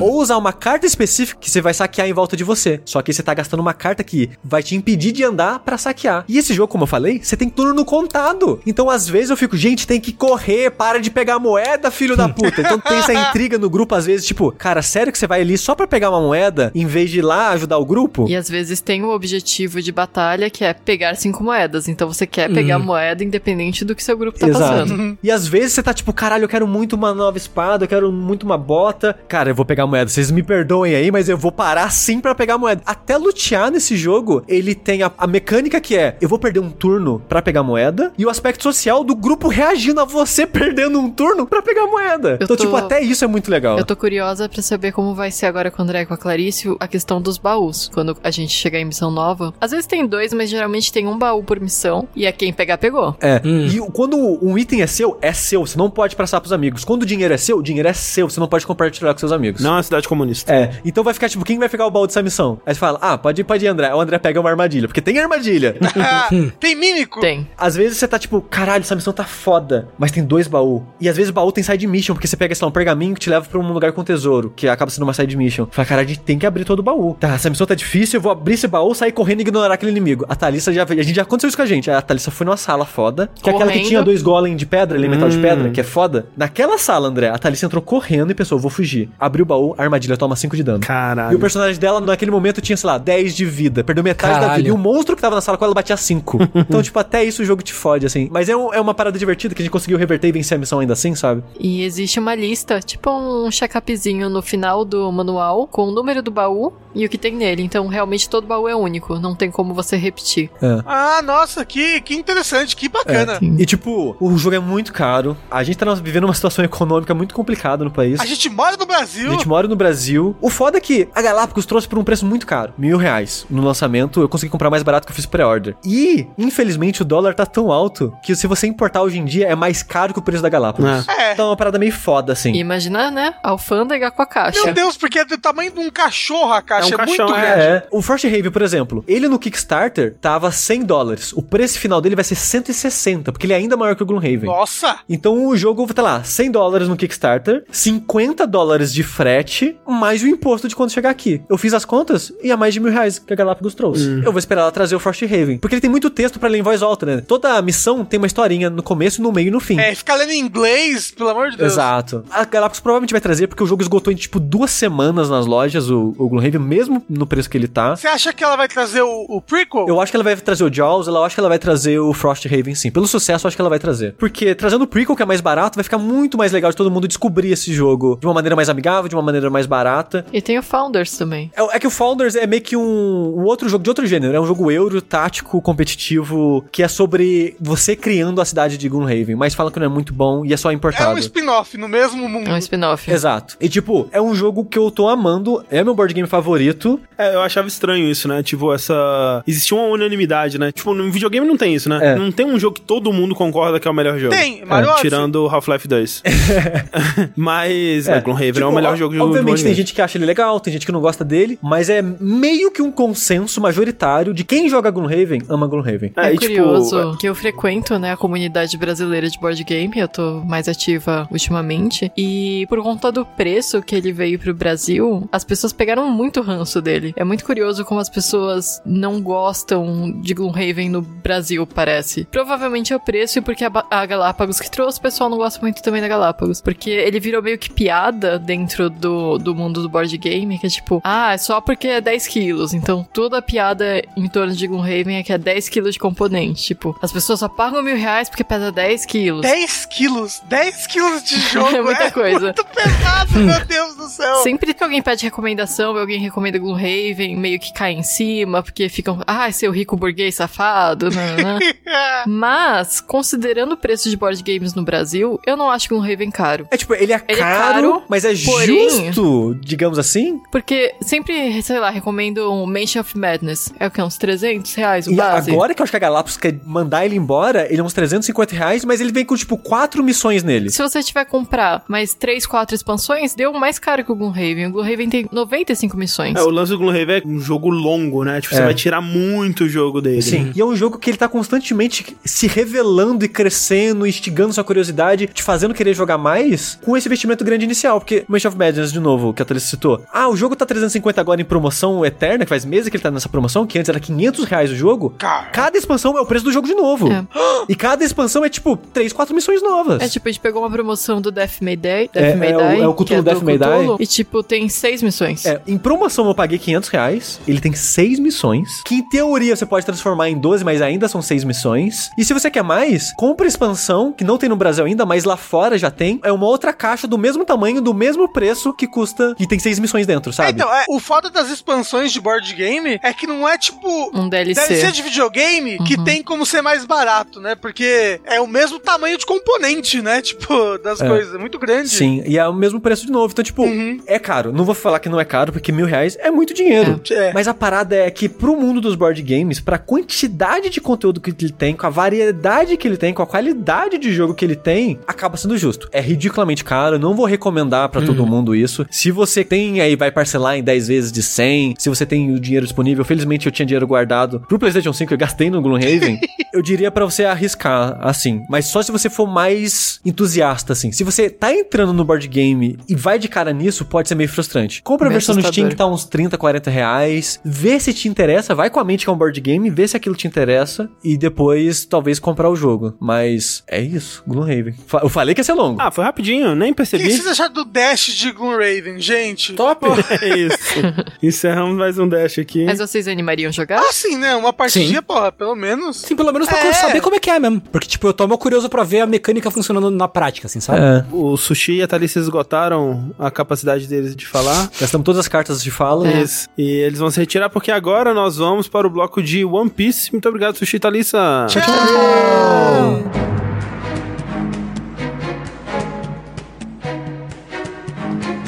É, nossa próxima carta de ação nos leva aos, de volta aos mares. Olá, aí sim. Olha lá. É, indicou um programa sem One Piece porque eu não tinha lido, eu fiquei uma semana, um tempo sem ler. Finalmente recuperei. Não avancei tanto assim, mas avancei. Hum. Tengu, você terminou Sabauri. Eu não sei falar. Shabauri Park.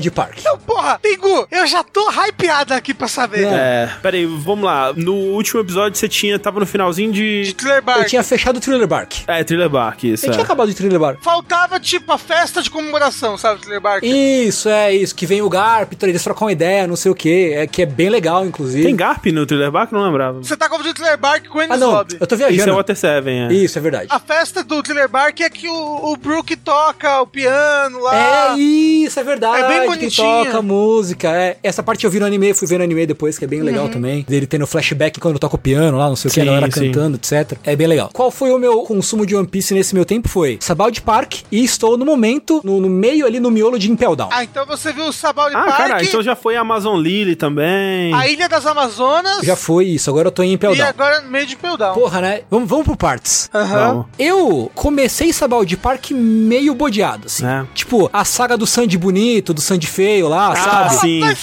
É muito bom! Aquele momento é genial que você vê que tem alguém que é igual o cartaz do Sandy. É, sim. Porra, é Sim, muito sim, sim. bom. Que eles conhecem a Kame, né, e tal. Isso, o, o- que eles voltam o Hat, né? Que eles contaram as a historinha deles nos começos de capítulo, né? Tem várias ilustraçõezinhas que vão mostrando como eles conheceram, quando ele criou o stand de takoyaki dele, não sei o que, né? Tem toda Sim. a trama que se constrói. Mas eu confesso que eu tava meio tipo, ah, legal, beleza, onde é que isso vai me, me, me levar? E aí eu percebi, agora eu vejo claramente isso, que é uma coisa que todo fã de One Piece deve saber, e agora vai falar, tipo, "Ah, demorou pra perceber. o que que o Oda faz? Ele te dibra, ele faz você achar que é filler, mas não é. Ah, Entendeu? sim, é. Ele te passa o dibre. Porque ali eu achei o quê? Pô, essa porra é meio filler. Dave Back Fight. Pô, essa Aham. porra é filler. Acaba que não é tanto assim. É filler com propósito. Isso. né? Pois é. E aí, porra, essa porra é filler. Mas não é. Porque essa aí não é realmente. Porque leva diretamente a Sabald Park. Sim. E eles chegam, ah, porque tem todo o lance da ilha dos tritões, né? Que eles têm que fazer revestimento do barco pra passar ali por baixo do bagulho. Do Grand Line. Eles têm que fazer o revestimento do barco pro barco poder virar um submarino, né? Pro barco entrar Basicamente, é. debaixo do oceano e ir até a Ilha Isso. dos Tritões, é. E aí, o que, que aconteceu? Na capa do volume, tem um velho. Hum. Eu, porra, eu vi esse velho em alguma coisa atual aí, de One Piece. tá, aí tem. Aí tem coisa, essa porra desse velho. Qual velho? É o Rayleigh. O Rayleigh. Ah, tá. É um velho bonito, né? Um velho bonito. É um velho, é um velho bem apessoado. É porque tem um outro velho em Shabbat Park que é bem importante também. É Fugitora? Não. Não, Kizaru. O Kizaru, isso, o Kizaru. É que É, não é o muito Borsalino, velho, né? glorioso Borsalino. É o Borsalino, é o Reginaldo Rossi. Ele é idêntico, gente, ele é idêntico o pai de um amigo meu. Não, mas a, a energia de tiozão do Kizaru é maravilhosa, Então. assim. É, sim. Ele é o suco do tiozão. Ele, né, não sabendo usar o Dendemushi no- pra falar.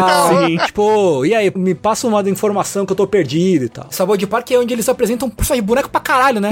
É, nossa, cara. Nossa, O velho. Supernovas! É tipo- Caralho! É o monge doido, né? O monge maluco.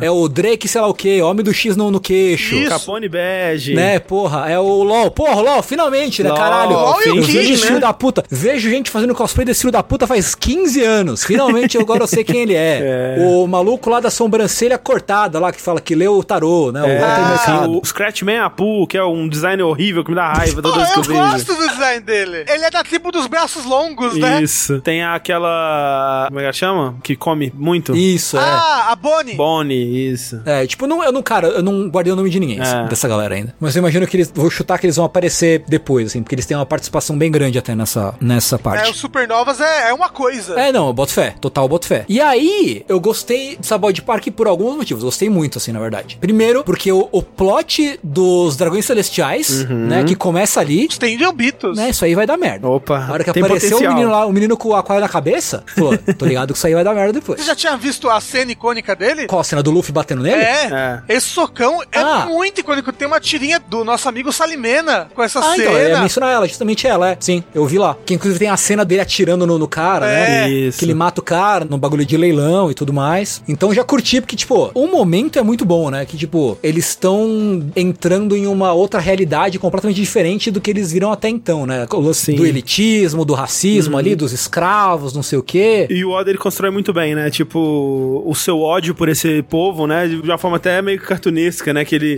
Qualquer coisa acontece, o cara quer matar e tal. Uhum. E ao mesmo tempo constrói o quão absurdo é alguém sequer pensar em contrariar eles, né? É. Você simplesmente deita no chão e deixa eles passarem por cima de você. É. Não tem outra alternativa. É, tipo, e tem todo o lance que quando eles vão entrar na ilha, o Hat fala, tipo, ó, eu vou te pedir só uma coisa. É. Não faz nada, tipo, não interessa se me atirarem em mim, se derem nada, cara, não façam nada, pelo amor de Deus. Aí, Uhum. Isso. tipo, obviamente o Luffy fala, não, beleza, show. Você sabe que ele vai fazer alguma coisa, porque ao final de contas é o Não, Luffy, é- e o Luffy não escuta ninguém, É, tá é, ligado? tipo, ele nem ouviu o que o Hat falou, ele só, aham, aham. É um soco, né? O momento do soco, ele é tão Catártico. carregado de significado, né? E é catártico. Mas você sabe que vai dar merda, né? É, é, você sabe, assim. O volume fecha com uma página dupla do Luffy dando um soco no Putz, cara, né? é. Que é a catarse muito fodida, Não, assim. e essa cena no anime é linda também, Tengu. É, não é sei foda, se você é chegou a ver. Não, não vi. É muito, muito Não vi. bonita. Inclusive, a luta final de, de Shabari Park, por assim dizer, ali contra o Kuma, no anime é muito bom. Eu acho que pra mim é o meu episódio favorito de, One Piece. É, então, pá, hein? a outra coisa que eu gostei muito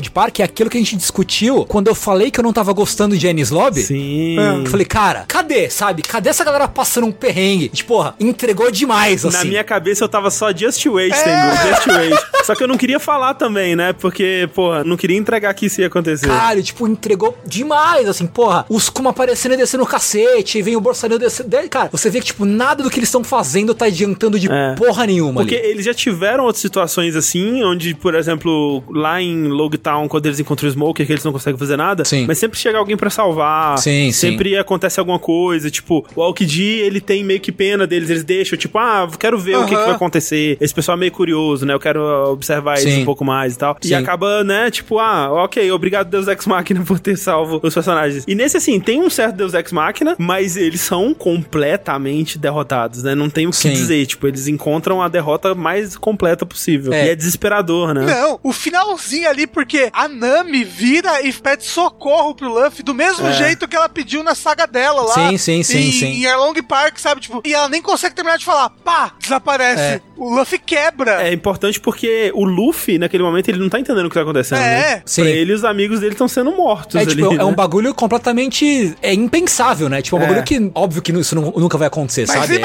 se o mangá acabasse ali. Morreu todo mundo. Caralho, imagina, né? E ali é doido, né? Porque começa, tipo, quando o, o Kizaru começa a entrar, eu achei muito da hora o poder dele, inclusive. A, a- Sim, é muito da hora. Esqueci o nome da, da fruta, mas que ele tem Mi poder de luz luz. e tal. É a pica-pica no Mi. Pica Pica no Mia. Que é bem da hora, né? Ele faz o poder de tipo, rebater a luz e tal, né? E Aham. fazer a espadinha de luz depois. E o Ray Lee chegando na voadora pra lutar com sim, ele. sim. Bom demais. Aliás, ali tem a primeira menção oficial a Hack, eu acho. É, sim. Nominalmente, Aham. né? Ali. Uhum. Quando ele faz faz a galera desmaiar no, no bagulho Sim. de Ah, leilão, né? É. E aí, tipo, uma galera fica assim, ó, meu Deus, eles conseguiram aguentar o hack, não sei o quê. papi.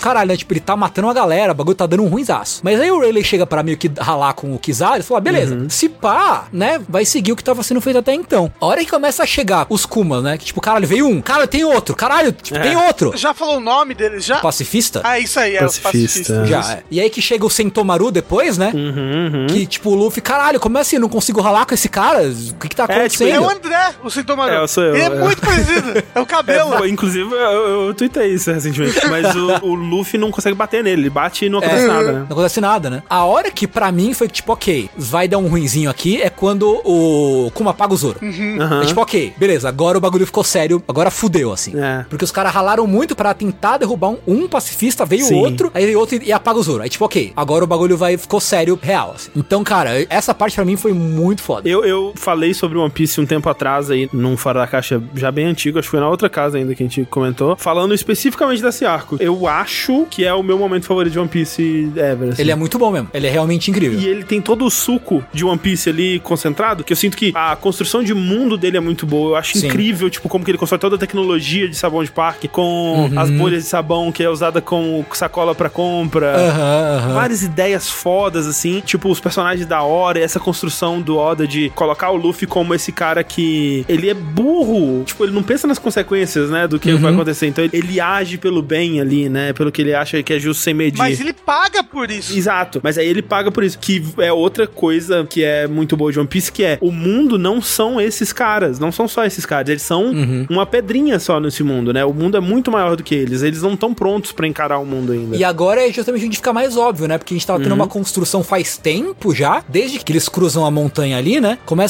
devagar eles construindo essa ideia de que, ok, tá rolando coisas, tá rolando coisas, tá rolando Sim. coisas cada vez mais, mais, mais, mais, mais, mais, mais. Agora meio que, ok, agora é o troco de tudo que aconteceu até então. Agora eles estão, esse preço tá sendo cobrado a partir de agora, assim, sabe? Estão começando agora. Sim. É tipo, o preço sendo cobrado de Ennis Lobby, sabe? Sim. Do Chapéu de Palha ter desafiado o governo mundial ali, sabe? É. Sim, sim, sim. Então, muito, muito foda. Gostei demais. Gostei muito de Salboy de Park, assim. E os Tenryubitos são os bilionários do nosso mundo, assim. Pô, total. Entendeu? Sim. É o Jeff Bezos, é o pessoal que. Mas é, é o pessoal que tá acima de tudo e todos, acima. Né? É, Total. Impunes. E aí a pessoa fala que não pode botar a política no, no meu One Piece. Né, é complicado. em seguida vem a o arco da, da Ilha Cuja, né? Isso. Das Piratas da Boa. E assim, a Boa é um boneco que eu conhecia de imagem. Não fazia ideia de como era o personagem, qual é a relação dele com os heróis e tal. Nada. Eu cheguei zerado. E ainda bem, porque, cara, que boneco engraçado. Puta que pariu, cara. É. A, a Boa é muito A engraçada. relação dela com o Luffy é muito boa. Talvez não intencionalmente, assim, quando ela faz a super empinada de nariz que ela vira pra trás, tá ligado? Sim, é é muito engraçado. É muito engraçado. É muito bom. E tipo, oh meu Deus, ela tá sendo super ultra snob, tá ligado? Cuidado. Sim. A saga em si é muito engraçada. Tudo que o Luffy passa na ilha é muito engraçado, eu achei. As moças tentando arrancar o cogumelo do Luffy É, ali. pô, sobrou um cogumelo, né? Pô, mas eu puxo e não sai. As bolas de ouro, qual é que é? É, São bolas de ouro! Eu não tinha me tocado, mas isso é um trocadilho em japonês, porque o testículo, né, chama Kintama, que literalmente se escreve com os kanjis de ouro e de bola. Aí. É um trocadilho, né, que eles adaptaram pro português. E como a relação da Hancock desenvolve com o Luffy também, eu acho que é muito bom, É. né? Tipo, é muito engraçado. E também. eu acho que ele é um pouco desse jeito porque ele é um. Uma respirada. Sim. Se Você teve uma saga com coisas mais pesadas e emocionalmente pesadas ali, e aí você tem, tipo, uma saga que é um pouco mais engraçada ali pra dar um- uma, respirada, respirada. entendeu? Pra coisas que vão acontecer. Por exemplo, É. aqui depois já é Impel Down, sabe? Sim, porque, tipo, cara, você acha que vai ser engraçado, mas aí, pô, vai dar uma merda, mas, pô, vai ser engraçado, mas aí acaba sendo engraçado no fim das contas. Tem a, a, a coisa, dá pra ver, tipo, ah, o Luffy, ele tá começando a usar o, o hack, tipo, ah, ele fala, ah, o- é hack da qualidade Tonalidade. dominador, eu acho que eles falam em português. É, Eu, eu não me lembro exatamente a palavra que eles usam agora. É que tem várias traduções pra isso. É. Se eu não me engano, os fansubs da vida, eles sempre falam Haki do Rei. É. Tem tonalidade régia. É, tona- tem isso, tonalidade tudo. régia, isso, é, tonalidade É isso, régia. né? Não qualidade, é tonalidade, isso. Que também é legal. Eu conheço o hack de nome, mas eu não sei o que porra que é essa. Eu não sei. Uhum. Então eu tô descobrindo agora. A luta deles na arena contra as irmãs da Hancock é divertida, eu acho boa a luta. Sandersônia. Caralho, né? A condição em qual o Luffy fica puto e, e desperta o hack, eu acho legal, né? Que ela vai quebrar Aham. as, as meninas que salvaram ele e ele fica muito puto. Aham. Então eu acho, acho legal. O motivo pelo qual a boa é escrota, em princípio, eu acho também bem interessante. Que ela fala ah, que ela foi escrava dos dragões celestiais, aquela história toda, né? Por isso que tem esse comportamento todo na, na ilha e tal. E já vai construindo mais disso, né? Mais dos Sim. dedos dos dragões celestiais em tudo aí. Sim. A velhinha lá da vila é muito engraçada também. Sim. É a que quer empurrar a boa pra viver a vida, vai! Isso, é. é. E a boa se apaixonando pelo Luffy é muito engraçado, assim. Né? E ele completamente ignorante e, tipo, ah, Sim. beleza, saca? É quase uma relação do Goku com a Titi, né? Pois é. E aí que achei interessante que essa é a conexão, né? Porque é lá que ele fica sabendo que o Ace vai ser executado, que ele não sabia até então. Uhum. Porque a Boa foi convocada, né? A Hancock foi convocada pra participar da execução dele. Porque ela é uma Shichibukai. Porque ela é uma Shibukai. E aí, caralho, me leva que eu preciso salvar o moleque. Preciso lá invadir a porra da prisão e salvar o moleque e tal. Não, pô, não sei o que, vai, vai dar ruim, ninguém. Não, me leva nessa porra aí. E aí ela não consegue resistir porque ela tá apaixonada, que é muito engraçadinho também. Começa a mostrar Impel Down, né? Finalmente. Porque ele tinha sido mencionada já. Durante o Water Seven Years Lobby, eles já falam de Impel Down. E aí, eu gostei uma coisa, porque eles falam, ah, quando troca pro governo mundial, né? Eles falam, pô, a gente tá ligando pro Shichibukai pra eles virem, né? E aí, ah, vamos ver, tipo, porra, achei que o Jinbei ia vir, mas, pô, o cara não atendeu o telefone, deixou cair na caixa postal, né? o- A ligação. Aí você vê que ele tá preso lá. Então, ó, É. ó, ó a conspiração aí. Ó a E conspiração. de novo, bom lembrar, personagem que foi citado pela primeira vez no arco do Arlong. É verdade, Isso, é Vai verdade. se fuder, cara. Puta que pariu, né? Impressionante. E um buraco que eu já vi quem é, É. eu vi a cara dele. Você não sabe qual é a relação não sei dele qual é a as dele. É, exato, É, só o que ele falou pra mim até agora, que ele é um Shibukai, Sim, que ele é um, alguém muito foda, que ele supostamente é um cara muito honrado e muito ponta firme, Uhum. que ele não se importa com a posição de Shibukai dele. Ele quer fazer a coisa certa, Hum. então tem que ver isso aí. Em que parte de Impel Down você tá assim? Uma coisa legal de Impel Down é que tem personagens ali, né? Sim, eu acabei de chegar onde o Luffy se une ao Mr. Ah, que legal. Eu gosto demais dele, cara. O que eu vi de Impel até agora? Ah. O Luffy entra, ele encontra o Bug, encontra o Mr. Tree, encontra o Mr. Bon Clay, e o Mr. Bon fala, ah, pô, eu tô aqui porque eu quero en- encontrar uma tal de Ivankov, que é a rainha das drag, e, pô, muito foda, queria conhecer porque é muito famoso, não sei o É quê. traduzido pra drag? No... Não, não, não é. Eu, Ah, tipo, tá. Me fugiu a palavra exata agora que ele usa. É porque é, no, no japonês é Okama, né? Ô, calma, é. Ah, então, eu, eu falo do Bug. Poxa, que legal que tem o Bug o É. Mr. 3, sabe?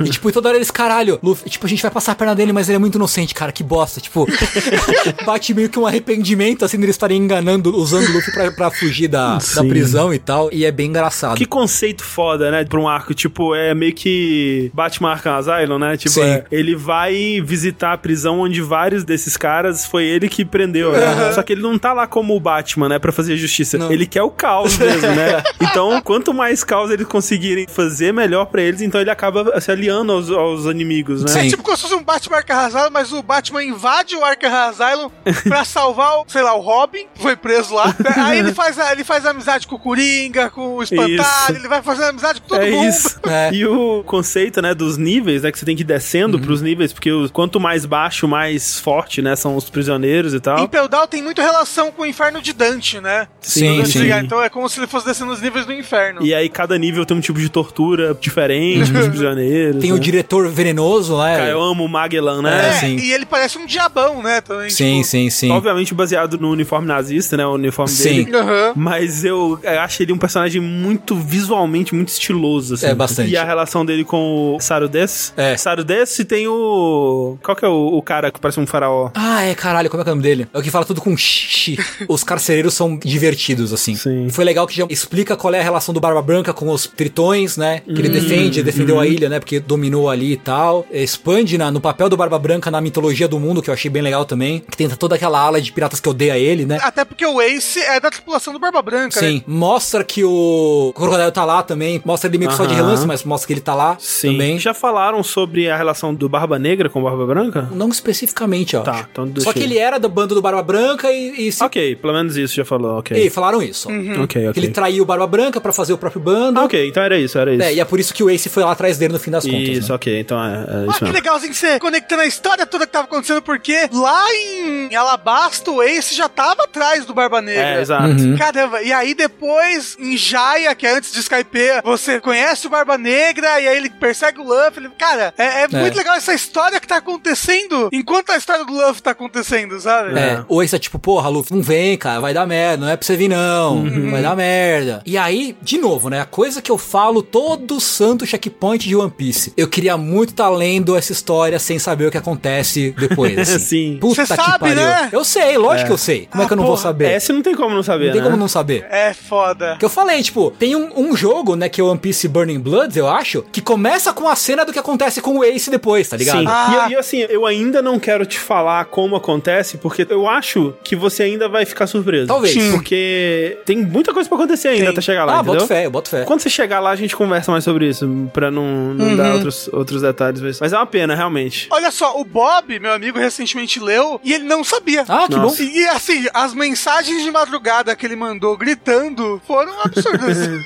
Bem legais. E eu gosto que, assim, o One Piece agora tá oficialmente na fase dedo no cu e gritaria, assim. 100%. É. Agora é só grau. É grau daqui até o horizonte, assim. Eu sinto, pelo menos. É. Desde Sabal de Parque, ali, ali deu grau, Sim. ali o Oda deu grau e tá indo de grau até agora, né? Vai dar muito grau ainda até abaixar esse grau aí, Eu na boto fé, boto fé. Então, assim, tá bem, bem legal. Bem, bem bom. É. As reclamações que eu tava tendo, né? As coisas que eu tava me incomodando, né? Com relação ao One Piece, se resolveram agora tranquilamente, assim, com cores voadoras, Uhum. né? E agora tô muito empolgado pra ver como é que vai ser o resto de Impel Down e o que vem depois, assim. Que obra, né? Que obra, né? Que obra, que loucura. Eu gosto demais de Impel Down também. Gosto muito da saga seguinte também. É, então, até chegar numa saga que vai ser ruim, na minha opinião, vai demorar ainda. Então tá, tá de boa. É, e assim, engraçado que ela é uma saga que, pro geral, é uma saga que todo mundo fala, não, essa é a pior saga de One Piece. Mas eu acho que mesmo assim ela tem muitas coisas boas. Muitas, muitas mesmo. Principalmente É. se você ler tudo de uma vez, Tengu. Porque aí você não tem que esperar cada semaninha pra acontecer uma coisinha É. pequenininha. E- Eu me sinto grato por estar podendo ler One Piece de uma vez, assim, numa palavra só. É. Sim. Se pá, você vai chegar em dia perto do capítulo 1000 aí, Pô, né? será? Nesse ritmo. Porque tá sendo um, um a cada 15 dias, né? O Matheus falou, mais É. ou menos. É. Ah, faz tempo que tá sendo uma a cada 15 dias One Piece. É, então assim, vou acabar de ler esse tanto, que acho que não falta muito. Eu tô no 55, vou começar o volume 55. Então, até o próximo fora da caixa, eu provavelmente vou chegar até onde o André me, me emprestou. E aí, aí é isso, né? Loucura. Loucura. Tô, ó, satisfeitíssimo. Satisfeitíssimo. Que bom, que com bom. essa obra. Feliz. André, até qual abertura eu posso ver agora? Eu tenho que ver, porque agora eu já, eu já me confundo. Você pode ver a abertura de Shabbat Park, que é maravilhosa. É boa. E tem uma abertura que as- a maioria das pessoas não gosta muito, que é uma das minhas favoritas. Tá bom. Que é Kaze wo Sagashiteru. Acho Você me maravilhosa. mandou essa, eu acho. É de Impel Down? É, que tem umas cenas em Ah, Pelão. tem cena Só que eu tenho que ver ela pra saber se no ponto que você tá não tem nenhum Ah, spoiler, é. entendeu? Tá bom. A abertura de anime